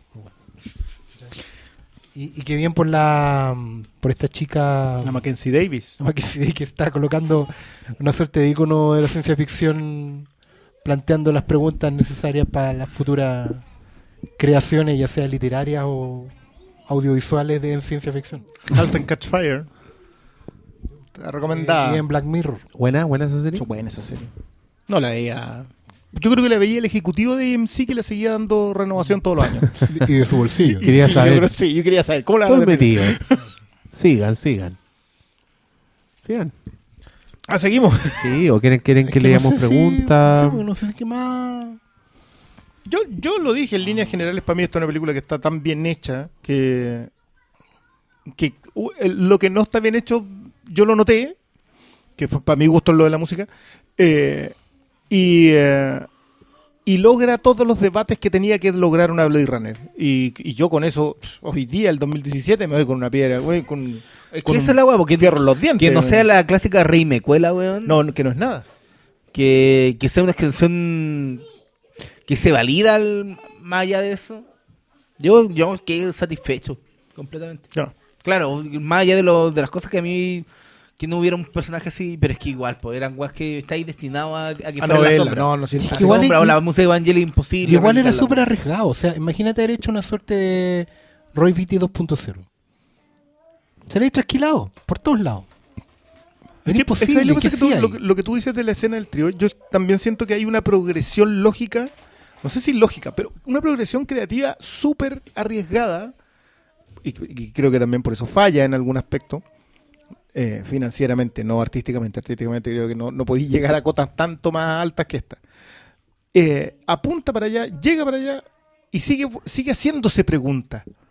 qué, qué, qué bonito hoy día que no te estén, no solamente dando todas las respuestas, que a mí una de las debilidades a mí la pregunta en la, en la, en Villeneuve, que siento que da mucha respuesta. Estéticamente responde muchas cosas. Entonces, y, y en la narrativa responde muchas cosas. Y por eso, claro, si tú te quedas ahí en esa escena y tú decís, hasta aquí llega el planteamiento eh, de guion, el resto es la resolución narrativa, claro. Ahí la película crece mucho más y no tenéis que estar considerando la pelea con la Terminator, quizá el personaje más débil de la, de la, Sí, claro. de la película, por eso mismo. O sea, porque te quedas en la otra, te quedas en la pregunta, que era la gran gracia, que es la gran gracia del mundo de Blade Runner. Sí. ¿Hicieron pregunta? ¿Hubo pregunta al final? Hay hartas preguntas, weón. Pero de Blade, mira, de Blade Runner, eh, acabo de ver una que como que contestó, Mr. Riveros dice, me encantaría que hicieran una referencia a Blade Runner 2049 sobre el cambio de lágrimas en la lluvia por la nieve. Por la nieve. No, a mí, a mí me gusta porque el personaje en realidad tiene menos sentido, o sea, tiene menos importancia, entre comillas, que el otro. Que, Ah, que- que ya. a, a mí me gusta que lo maten antes. Ya. Que su muerte en realidad sea porque él ya sabe que está muerto. Entonces no es, entre comillas, yo de verdad que ah, vuelvo a abrir esa idea de que la, que vivir es, es está definido por vivir, no puede estar definido por otra cosa. Entonces, Y que claro, pues al final el existencialismo que tenía el otro con las lágrimas la lluvia aquí queda como claro, él de- él se perdió en la nieve porque igual queda una marca, pero fue para los que la gente que tocó al final, po. porque él fue el- el hilo, con- o sea, no el hilo conductor, no, él, él, él fue el, el que posibilitó que la ocurriera, claro. y eso es lo que lo hace humano al final, po. Pero sabes que yo tengo toda una lectura con, con respecto a Lágrimas en la lluvia, que la Lágrimas en la lluvia, claro, es el remate, pero eh, pero él lo que habla es sobre lo que ha visto. que ha visto cosas que los humanos ni nunca han visto y nunca verán. po. Claro, y eso lo hace tan humano como los humanos. Pues el, el discurso de- de- del personaje tiene que ver con eso, tiene que ver con que yo estoy vivo. Sí, porque- Pero sí, es que esa es la weá. Pero los replicantes, acuérdate que tenían este esta bomba de tiempo donde era que iba a expirar mucho antes de lo que supuestamente era natural para Sí, bueno, cinco años, ¿no? Eh, cuatro años. eran. ¿Cuatro eran? Paulo, nosotros también. Sí, po, pero eh, en el, en el puesto de vista desde replicante a ser humano. po. Claro, pero si, si, si al final tú pensáis en que lo- los humanos son los divinos en Blade Runner, eh, es exactamente lo mismo. Lo, lo que, lo que estamos a, a lo que, a, lo, que- aspira un poeta es a escribir esa trascendencia, a describir esa trascendencia. Y eso es lo que hace al final. Blade. Pero a mí, por lo, por lo menos, puta, sorry que vuelva a meter esto, pero para mí esa escena tiene un poder completamente distinto si es un robot hablándole a un humano y no un robot hablándole a un robot. ¿Cachai? El hecho de que, porque Roy Batty es un weón que quiere vivir, que ama a su creador pero lo mata, que no quiere morir y que no puede creer que él no sea humano. ¿Cachai? Entonces en esa escena le está diciendo a otro weón que no ha visto ni una de esas weas, que lo único que hace es matar gente for a living, ¿cachai? Para ganarse la vida, le está diciendo, yo he visto cosas que tú no podrías creer, pero todas estas cosas se van a olvidar porque soy yo el que tiene que soltar ahora la paloma, porque a mí me pusieron fecha de vencimiento y no a ti. Sucio ser inferior a mí, pero que es dueño de esta humanidad. ¿Me cachai Claro, no? sí, o sea, si, el- el- el si humano, es un claro. humano, para mí esa escena es la poesía misma. No, si pues los dos que weones son la- robots, y la gracia es que el humano- guay. No, pues el humano, claro, es perecible, y- pero no tiene, no, no tiene una fecha de vencimiento clara, definida, po. Lo que pasa A es que menos también- te digan, vos vais a morir mañana de un disparo. Lo que pasa es que también está ese, ese diálogo que, bueno, está el mito que fue improvisado, ¿no? Sí, improvisado. el- Pero independiente de eso, que haya sido improvisado o no, es claramente una alusión al paraíso perdido de Milton. Y que, Gracias. en el sentido que son los ángeles Exacto. que eran los que estaban al lado de Dios, digamos, que eran la perfección, y era la, la lógica envidia que sentían por este ser inferior al cual Dios quería más. La puteada de los Blatty es la humanos. puteada de los ángeles a los humanos. Los, los ángeles. humanos. La puteada de, de, de Blatty es la puteada de hacia Dios, por eso lo mata. Porque su siguiente creación, que es imperfecta, que Dios la crea imperfecta, es más valiosa para Dios que él, que es perfecto. la tierra, claro. Entonces, esa te funciona igual en ambas. Porque siguen siendo la creación de Dios. No, yo creo que no. Yo creo que te tenéis que meterle ese subtexto para que te funcione. si claro, es que, es que para, mí, para mí estaba, pero, pero yo lo entiendo. Yo, es, que, es que, de nuevo, yo insisto, este debate es hermoso Y Blade Runner lo logra. Sí, Oye, si esta cuestión no, eh, esto no lo logra cualquier película. Blade Runner es la película Y de una película que se es estrenó en eso. 1982. Y que todavía sigue no contestamos las preguntas porque no deberíamos, quizá. No, y por eso a mí me cae tan mal que eh, Ridley Scott se, se ensañe en decir... Quiera cerrar el debate. quiera cerrar el debate. Ese es el el problema. problema. Sí, ese es el, ese es el No problema de Comedy programa este weón. en general, así. ¿Qué vamos a hacer la teoría de fanzine? Sí, no, pues. sí. yo, no, yo, yo, a mí me gusta que el debate esté, pero a mí no, yo no centro el debate en si sí o si no.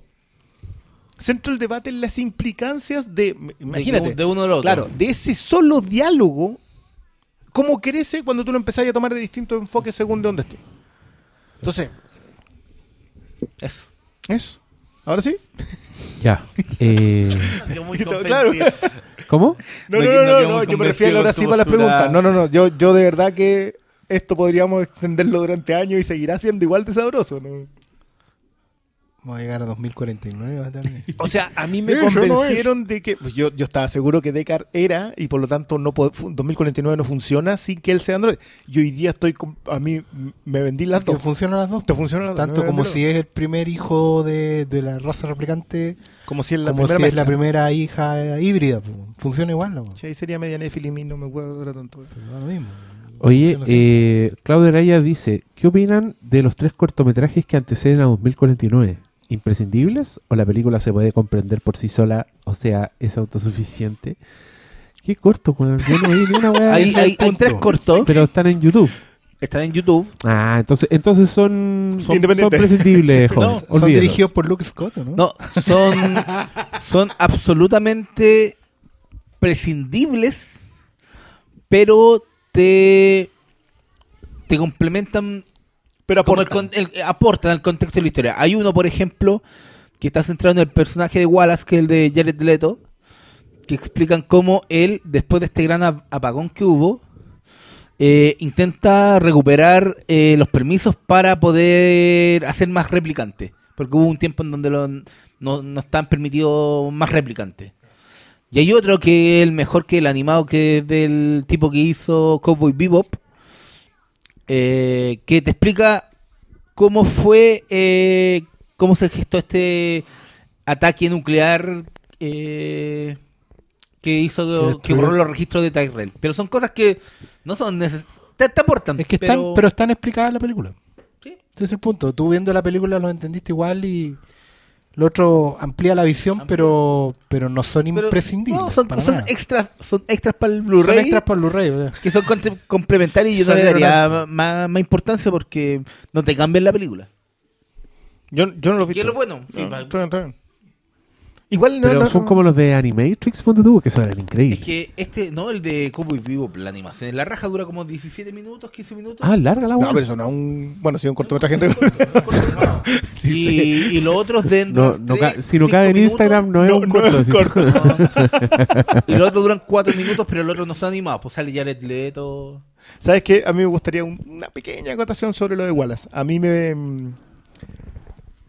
Eh, me pegó un gran fierrazo que el villano acá sea el capitalismo despiadado.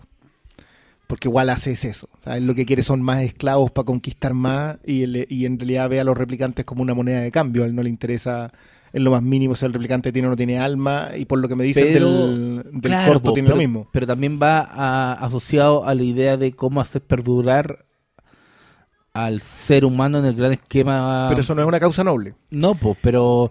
No, pues, y, y menos con los objetivos que usa este concha. No, no, no, porque igual es, el punto, es un punto valioso porque hay gente que podría preguntarse, bueno, ¿y para qué cambiaron a la corporación? ¿Tyrell podría haber seguido como está, ¿cómo se llama la corporación de Alien? La- Weyland Yutani. Como- Weyland Yutani. ¿cachai? Que por último Yutani. tuvo una, una, una fusión con japoneses, pero seguía siendo Weyland, digamos. ¿Cachai? Eh, pero el punto es que efectivamente eh, Tyrell es Frankenstein. Claro. Es un que está ahí por la ciencia. Y está empujando los límites de la ciencia. En cambio, como tú bien decís, Wallace es La perversión de su objetivo. ni siquiera, porque en el fondo su objetivo es, es la, es la profusión, es el capitalista, o sea, es, es la multiplicación del beneficio. Eh, Claro, él, él no persigue que el humano alcance las estrellas, no pretende que el humano llegue a otro Claro. lugar. Él lo que pretende es llegar antes Ni a a él ese tampoco lugar. le interesa mejorar la experiencia replicante. Claro. A él lo que le interesa ganar, es mayor rendimiento. Nada más. Entonces, a, a mí me gusta mucho porque su idea también es avasalladora. Él- a él la, la rebelión ni le va ni le viene. Él no necesita al elegido ¿ah? porque eh, pretende evitar una rebelión que vaya a afectar a lo suyo. A él le es tan poco importante la rebelión que por lo que necesita a este The One es porque con eso puede desarrollar más. Sí, pues, es eh, es- Necesita la prueba, Es, una, se pueden reproducir. activo. No, si está en uno de los diálogos que él dice, yo puedo hacer solo... No, él lo sabe, él Sí, sabe po. que se pueden reproducir, lo que necesita es la clave para hacerlo porque Tyrell, no, no es Tyrell.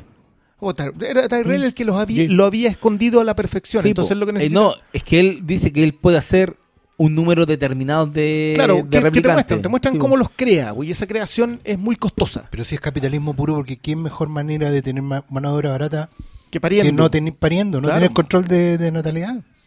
Tíralos ahí, como si fueran conejos. y te, van a trabajar. Tiene- Pero eso era una acotación muy cortita, perdón. Rígido. Eh...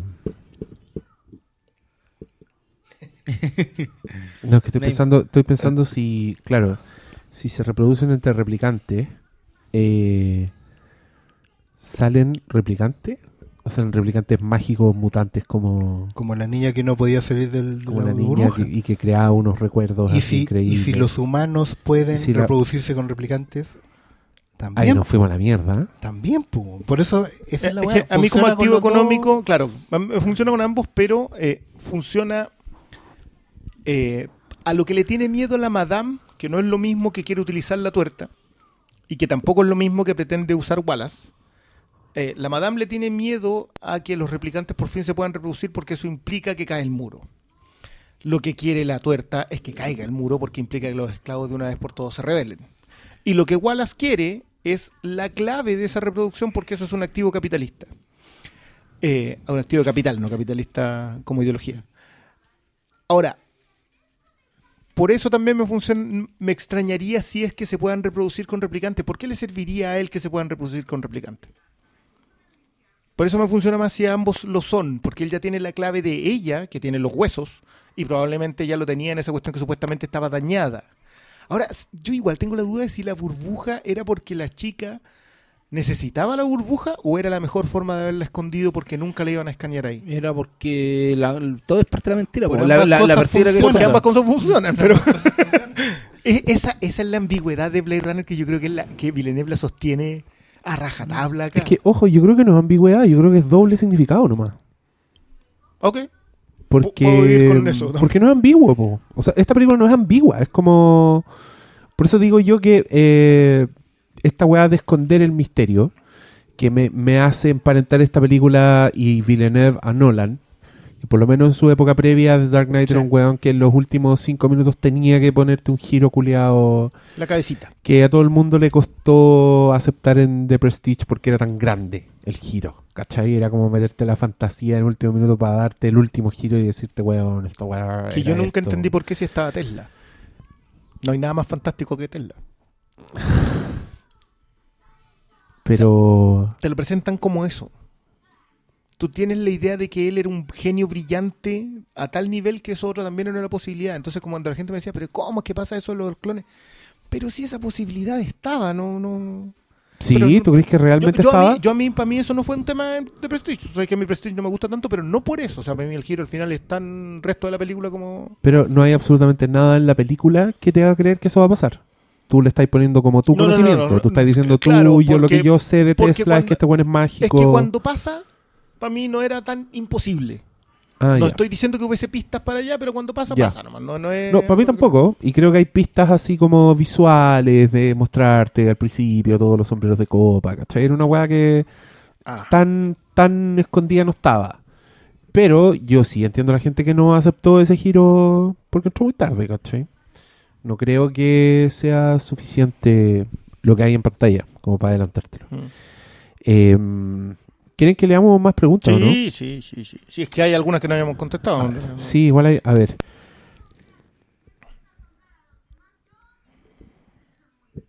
Perdón, es que hay como un párrafo así. Tomás Herrera, Asenjo, te fuiste al chancho. Uno, ¿qué le parecieron los roles femeninos en esta película? Villeneuve hasta ahora ha sacado películas increíbles con roles femeninos como Rival, Sicario, Incendies y parece trabajarlas mejor que Kof Kof Nolan Kof. En esta película tenía hartos roles, al menos yo me quedé maravillado por la villana, para ver qué opinan. la villa- ¿Quién será la villana? ¿La replicante, La replicante- Gina Carano sí. falsa? Gina Carano. Yo, a mí no me gustó ese, esa Yo mina. Yo cuando, sa- salía Sí. yo decía, ¿qué es esto? ¿The Born Legacy, weón? Una de las, de las críticas que se hizo y que yo no comparto era contra el personaje Joy porque por los tiempos actuales también se hablaba un poco del rol de la mujer. Joy es Ana de Armas. Ana- de el- la Hair, la Sí, Siri. bo, Ya, la, la Scarlett Johansson. ya. Eh, pero yo encuentro que va con todo el estilo noir que tiene la película de principio a fin. Puta, es hermoso para mí porque te muestra una arista más de la inteligencia artificial. Y mucha gente decía que esta weá era como Her, pero yo sentía que era como inteligencia artificial. Como ese era el tipo de. Puta, te habla de una soledad mayor, como que te muestra personajes. Porque es lo que decía este weón, pues son personajes que están programados y todo, pero puta, para ellos la weá es real, pues weón. Para ellos existe, ¿cachai? No es como. Eh, Por eso es tan bueno el quiebre cuando él ve el holograma gigante. Heavy, ellos- para para todo, existe, es como wow. Y, y es muy lindo que una escena visualmente tan impactante haya tenido como su respaldo dramático para estar ahí, ¿cachai? Emotivo. Porque sí. muchas veces pasa que uno ve estos trailers culiados y la imagen culiada que en el trailer es como wow, después la ve y da lo mismo. Acá no, pues acá no da lo mismo, era un, era un impacto más o menos.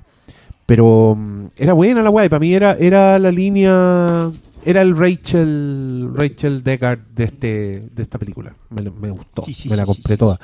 Y cuando la weona le destruye el lapicito fue como devastador. Qué tremendo. eso. Ahí, ahí se rompió el teléfono. Es lo peor del mundo. Te quebró la pantalla. es no- peor, weón. Ahí la, la loca no lo puede llevar ahí a, al metro al nube. metro de los leones que se lo arreglaron. Oye, se me rompe la pantalla. ¿Sabes qué? Yo creo que hay un detalle que es súper. eh, en la resolución del, del- de la historia de la serie con el holograma gigante, que es súper eh, como. Es tan evidente y está hecho tan adrede que me sigue extrañando y un poco doliendo y hasta molestando que se mantenga la crítica a, tener a un personaje femenino como un objeto. Porque hay, está súper explicado porque a ver, la Ana de Armas es un personaje que, bueno, está ella casteada, entre otros factores, por los ojos que tiene. Tiene ojos que prácticamente son de, de mono animado japonés. ¿Cachai? Y en, y en el anime en general se estableció como regla de que los personajes tienen alma cuando tienen ojos. Si no tienen pupila, si la pupila es negra o no tiene color, digamos, esos personajes no tienen alma. El holograma gigante de la Siri después de no tiene pupila. Tiene los ojos negros. De ojos negros, sí. Tiene los ojos negros. ¿Cachai? Entonces, el, el viaje de ese personaje es justamente al revés. es Es, que del, del- efectivamente- del disco quemado al disco virgen. claro, porque ella está, ella, ella Fue partió, partió, claro, partió siendo nada, Es que, ¿sabes un objeto, bueno. y creció, es muy buena y lectura. creció hasta convertirse en un ser vivo.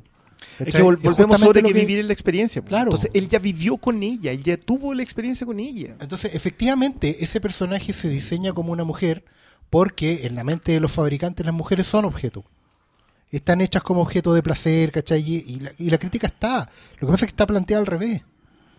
La mujer tiene todo el derecho y el deber y el imperativo moral de llegar a ser.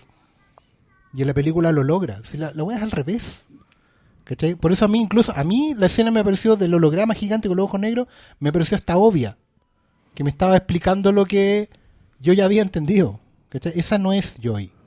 No es mi Joy, ¿cachai? Porque mi Joy era una mujer, Pero, era un ser vivo. Pero era necesario, No, a la luz po, de esta pero crítica, el, el era diálogo hacerlo. po. y yo creo que el diálogo ahí clave es cuando el- el- te demuestran de dónde venía el, el término Joe, ¿cachai? Que es lo que porque dar un nombre eh, también es parte esencial del ser humano. po. Joe no era por regular Joe.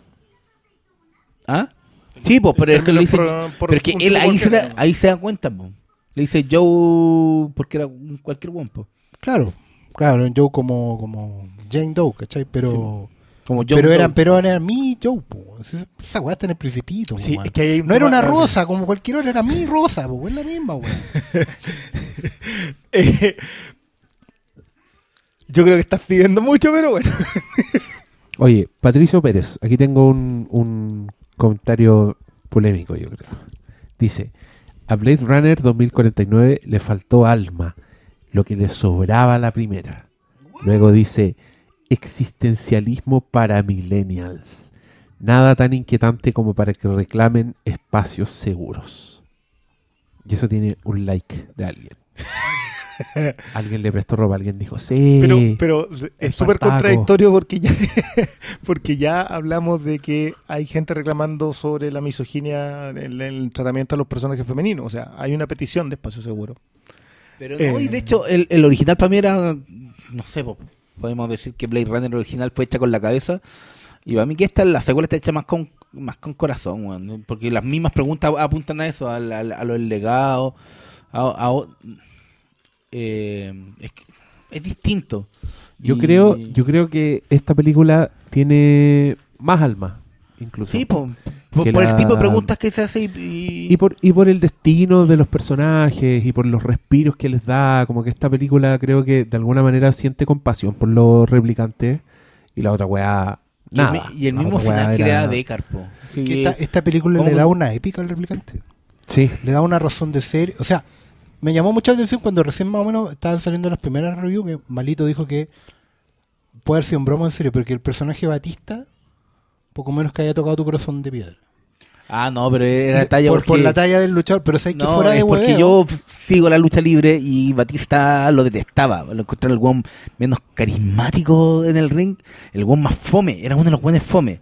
Pero weón en el cine, eh, tanto con Guardián de la Galaxia y, y está, ya está un poquito con, con, con la última James Bond, el weón ha demostrado que, que es carismático y, y a mí, para mí, los ¿cuántos segundos saldrá en esta? ¿Tres minutos? ¿Cuatro minutos iniciales? Pero piensa que Pero también, el, el- ¿no? el- Está- el personaje, un luchador, un, un paquete, weón, es el tonto útil que hace el sacrificio más noble, weón. ¿Cachai? Es el joder de la weá. Si el weón vivió para morir en esa cuestión. Y el weón Para no, poder desatar toda una serie de acontecimientos. Y él muere por algo. Claro, po. Sí, pues, y, muere le pla- por- y planta la semilla más importante para Kay, que es efectivamente tú nunca has visto un milagro. Claro, po. Y el milagro soy tú, po. El milagro soy tú mismo, pero en el sentido de que tú vas a hacer que el milagro pase. Qué No, porque terrible sea, pensar ¿cachai? que no hay que no tiene alma esta película. yo lo encuentro muy terrible. Yo, yo, sobre todo porque volvemos de nuevo al, al- a la base de Blade Runner, que el alma es la experiencia. Y si esta es la experiencia de Blade Runner, no puede no tener alma ¿Sabes esta qué? Blade Runner. Y esa crítica yo la escuché harto de, sobre todo, no sé cuánto, qué generación pertenecerá al amigo, pero gente muy militante de Blade Runner 1982 que está como cerrada. a La wea. Como ¿Qué- que, qué clase como de que esa es película, como que esa película le hubiera resuelto todas las dudas existenciales. Y en ese sentido, ellos están en un lugar común, weón. en una zona de confort. No los millennials. Son ellos que no quieren salir a hacerse nuevas preguntas, ni a asomarse a ver que el mundo que ellos están asegurados cambió. Pero a mí eso me asombra más todavía porque la gran gracia de la Runner original es que te plantea preguntas, no Sí, que te da respuestas. Por eso, anclarse en esas preguntas sin responder, ¿cachai? Es como decir, no, pero es que ya se hizo, ya lo vi. Y bueno, y, y quedarte en tu metro cuadrado de seguridad. Pero no es esa la gracia de la ciencia ficción, que, Y eso no es que tener cada alma. pregunta es nueva. Ir más allá donde nadie más ha llegado. Muy bien, vamos Discovery, que está todo trapo. Oye, en Twitter, me moví a Twitter. Alex Fuentes dice, ahora que Denis está sacando éxito tras éxito, ¿qué otro género o temática le gustaría que abordara en su próxima película? Yo creo que debería dirigir Jurassic World. Pucha, no sé Que si haga, éxito trae éxito. que haga Alien. po. Bueno, se supone que él está rumoreado para Doom. No, él está trabajando. está No, rumoreado, está trabajando. Está trabajando, pero bueno, no sé cómo irá a andar con los resultados económicos de esta otra. Pero yo, yo no sé si lo quiero seguir teniendo en ciencia ficción. Ya, con dos tenis. Porque, no, porque corrís el riesgo de empezar tú mismo a, a repetirte. Hay gente, por ejemplo, que no le gustó Arrival, que sí le gustó Blade Runner. ¿Cachai? Porque sienten que, que la otra era... Bueno, yo siento que ya ha pasado por dos teclas de la ciencia ficción. Que en Arrival es un poco... Es un relato muy Ray Bradbury. ¿Cachai? Y que Blade Runner es... Claro, es Kadik, pero, pero no tanto. Yo creo que es más Asimov que Kadik en algún momento. Justamente por la misma... Por, por la cosa más de preguntarse... Weas eh, trascendentales de, claro, del- del- de, la, de la previa. Lo de Kadik La última pregunta. Claro, Kadik es una weá mucho más, más, más visceral, más de tripa, más de las consecuencias de las emociones y de los excesos a los que estáis sometidos en, en, en Mm. esa experiencia, ¿cachai? Podría ser una tercera parte de Blade Runner mucho más Kadik, pero eso es otro juego. Pero yo no sé si No, quiero no de que quiero que Villeneuve siga haciendo ciencia ficción. Yo preferiría que se tomara un respiro y que siguiera adaptando otros géneros literarios que al final lo que el buen ha hecho todo el rato. ¿Cachai? no sé qué, pero no sé si quiero verlo otra vez en ciencia ficción. Eh, yo creo que debería hacer su trilogía de Dark Knight. Para que se pegue el salto. Yo voy a brindar por eso. Pásenle Superman. ¿Qué le pasamos? Claro, ¿qué le pasamos a Villeneuve? Mira, Superman. Alex-. Alex, Alex Fuentes, el mismo lo que dice. ¿Creen que a esta Blade Runner le pase igual que la anterior y en un futuro se convierta en película de culto? ¿Onda una película obligatoria de ciencia ficción para esta generación? Puede que se convierta en película de culto, lo otro yo creo que es muy grande. Además que, como toda película que es buena continuadora de algo, nunca va a estar a la altura de la anterior. Entonces, Sí, pues siempre va a estar a la sombra de. Lo que hablamos de, de Blatty, po. no creo cuál sea la película obligatoria de... Sí, yo encontraría raro que una nueva generación le- le dicen Blatty a Batty. A Roy sí, a Batty. Batty, a Batty. Sí. Sí, perdón. por sí, William Peter L. Blatty. po. Claro, Sí, ahí por eso me confundí. ¿Están hablando de William Batty. Peter Blatty? Igual escribió el Yo exorcista. creo, lo que quería decir es que yo creo que Roy, sería, digamos. sería bien poco probable y no muy esperanzador que una nueva generación tomara como base una secuela de algo. Claro. Yo creo que esta película puede ser importante para esta generación, pero no debería ser su película pivotal. ¿Cachai? Ellos deberían tener su propia Ya tuvieron a Blade Rival. Runner. Por ejemplo. Encuentran, Rodolfo Riquelme, encuentran que Blade Runner 2049 tiene las mismas fallas que su antecesora y lo pone entre comillas. Por mi parte le doy más crédito al original por sus subtextos. Voy a concordar con eso. ¿Sí? Sí, creo que sí, que repiten el- y también con las mismas comillas de fallas. Yo creo que no. A ver, ¿qué más? Y para allá la contra. Gut- Gutiérrez, buena, ca- buena cabros. ¿Creen que Blade Runner 2049 no tuvo tanto de Scott y mucho Villeneuve? Lo que creo es mejor para la película. Saludos. Pero es que de Scott no tuvo nada. Si el, el viejo vino y iba a hacer la película originalmente. El one después cachó que tenía que hacer Alien Covenant. Y Más el micrófono, Melito. Eso. No tuvo, no Eso. tuvo nada que, no, no tuvo nada que ver. al Yo final. creo que el, el- la Terminator es de Scott.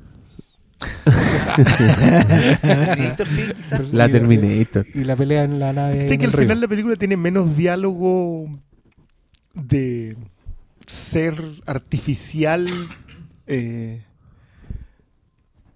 filosofando que Covenant.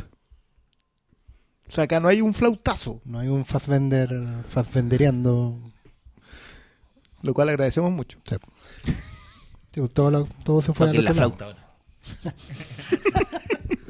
Alguien pregunta si cuál creemos que es el mejor trabajo de Roger Dickens.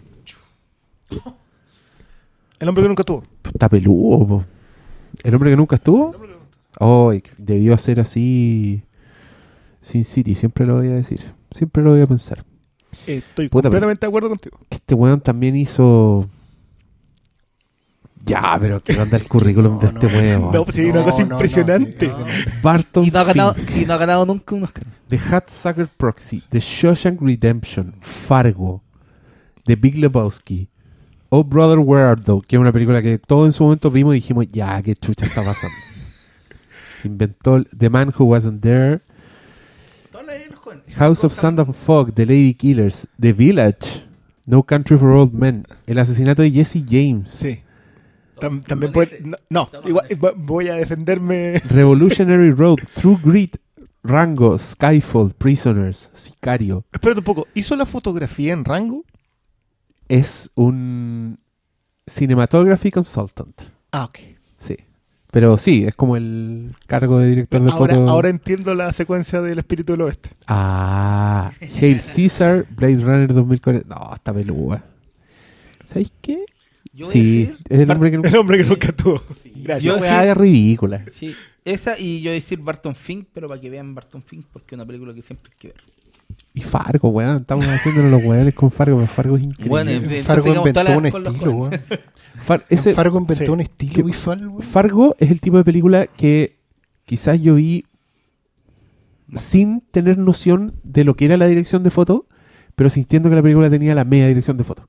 ¿Cachai? Esa weá, como me hizo consciente En- de una weá que no sabía que existía. claro. Claro, como una weá así, fue, fue cuático eso. Me acuerdo, me acuerdo. Ya, eh, están peludas las preguntas. ¿eh? Otra. Eh, David Lannister, ¿se quedan con ¿No la están primera hablando Blade de Runner Westeros? o con esta? ¿Cómo? Perdón. Si nos quedamos con la primera Blade Runner o con esta. Sí, que, la, la- decisión de Sofía. Sí, yo, voy no, a decir, mira. yo voy a decir que me quedo con esta, cara de palo. Es que esta no existe, es la primera. po. Sí, obvio, y la primera es innovadora y todo, pero así placer estético, esta weá me dio mucho más que la primera. Es que yo no Sí, soy fan de la Yo primera. tampoco también soy fan de la primera, eso. así que también voy a decir esto. Me gusta mucho, me gustan los elementos por separado y todo, pero encuentro que tiene unos, Es pajera. unos patinazos. Es pajera también. No, Digámoslo. Y cosas como... Y, pa- y pajera no en que sea lente, es pajera porque... que yo creo, ¿sabes qué? Yo sigo creyendo que Blade Runner 2049 escuchó alguna de las críticas a Blade Runner Sí. y dijo ya, ahora lo vamos a hacer bien. Una de las críticas, mira, por ejemplo, es que Blade Runner, eh, Ridley Scott, con todo lo estiloso que es, decide hacer que todos los replicantes tengan ojos como de gato en, algunas, en algunos momentos de iluminación, ¿cachai? El búho, Rachel, mucho, en algunos planos Mm. tienen un ojo como reflectante, ¿cachai? Y, y yo digo, ¿por qué weón, le hacen 250 preguntas y no le revisan Si la no pupila de una, ¿cachai? Y en esta película lo primero que hace el weón es revisarle la pupila. Y yo dije, ya, pero estos weones, estos weones vieron Blade Runner y dijeron, ya, corrijamos estas cosas, estos errores. Y, y por ese tipo de cosas yo creo que me quedo con 2049. Así de, Yo así de, de hereje. Si hay mm, mérito que tiene Villeneuve, es que toma los elementos brillantes de la primera y se rodea de gente que los va a poder o estar a la altura o superarlo. Muy de acuerdo. Y las cosas que no están a la altura, con excepción de la música, las cosas que no están a la altura en la otra, trata de corregirla lo más posible. Mi problema es la digestión nomás. O sea, yo, yo- que yo siento que está demasiado digerida. Es, un, es una cuestión nimia en relación al total. Eh, pero sí, en esa obligación narrativa, yo igual puede que me decantara un poquito con esta. Porque, porque es una película que voy a disfrutar más viendo. La otra necesito sentarme a verla, digamos, que, que sea el esfuerzo, porque sigue siendo buena. No, no, sigue siendo extraordinaria en realidad. Que yo la fui, yo la vi antes, la noche antes de ir a ver esta, entonces la, el, el peso, por eso también están ¿Te tan enganchados. gusta, ¿Te gusta el deporte extremo, tía? Es caro. Eh, pero no, yo me voy a quedar con la original independiente. Oye, también quiero decir que hay mucha gente weándonos por el asado porque yo subí un video a Instagram, entonces todos saben que estamos haciendo sobremesa de el manso asado. Podríamos reseñarla también. ¿Enseñar el Eh, asado? No, el manso asado. El Ah. chico una el- reflenca si no eligieron Un eso. Reflimcast Se Deluxe puede tirarse por ese lado. Oye, creo que estamos. Sí, Sí, estamos. sí, sí, hemos dado la vuelta que necesaria. dejamos el capítulo. Ya, dejemos hasta aquí entonces el capítulo del Runner. Espero que les haya gustado. Perdón por hacerlo esperar, cabros. Alcanza todavía a estar Al- algún par de salas. Creo que el, el no, del en IMAX, IMAX, ya no. no. No, pues IMAX ya no, porque llegaron. Ahora está Thor. Sí, pero igual si pueden, vayan a poder. Oh, weón, ¿cómo se escuchaba esta weá en el IMAX? ¿Ustedes todos en el IMAX? Sí. Sí, es verdad. Y esos planos, weón, de la nave volando por lo... Yo sabía que iba a haber muchos planos aéreos y estuve pero gozando. Y mientras veía la película dije, puta que sería que hubiera una secuencia de persecución con esta weá. Y, y hubo una secuencia de persecución. Gracias, gracias por tanto, Blade Runner. Eh, ya, palabra al cierre, porque voy a hacer dos capítulos hoy día. Así que despídanse. Que estén todos muy bien y sigan haciéndose preguntas. Show. Amén. Sigan, ubiquen a su creador y métanle los pulgares en el ojo. Buenas noches. I've seen things you people wouldn't believe. Attack ships on fire off the shoulder of Orion. I watched sea beams glitter in the dark near the Ten Hauser Gate.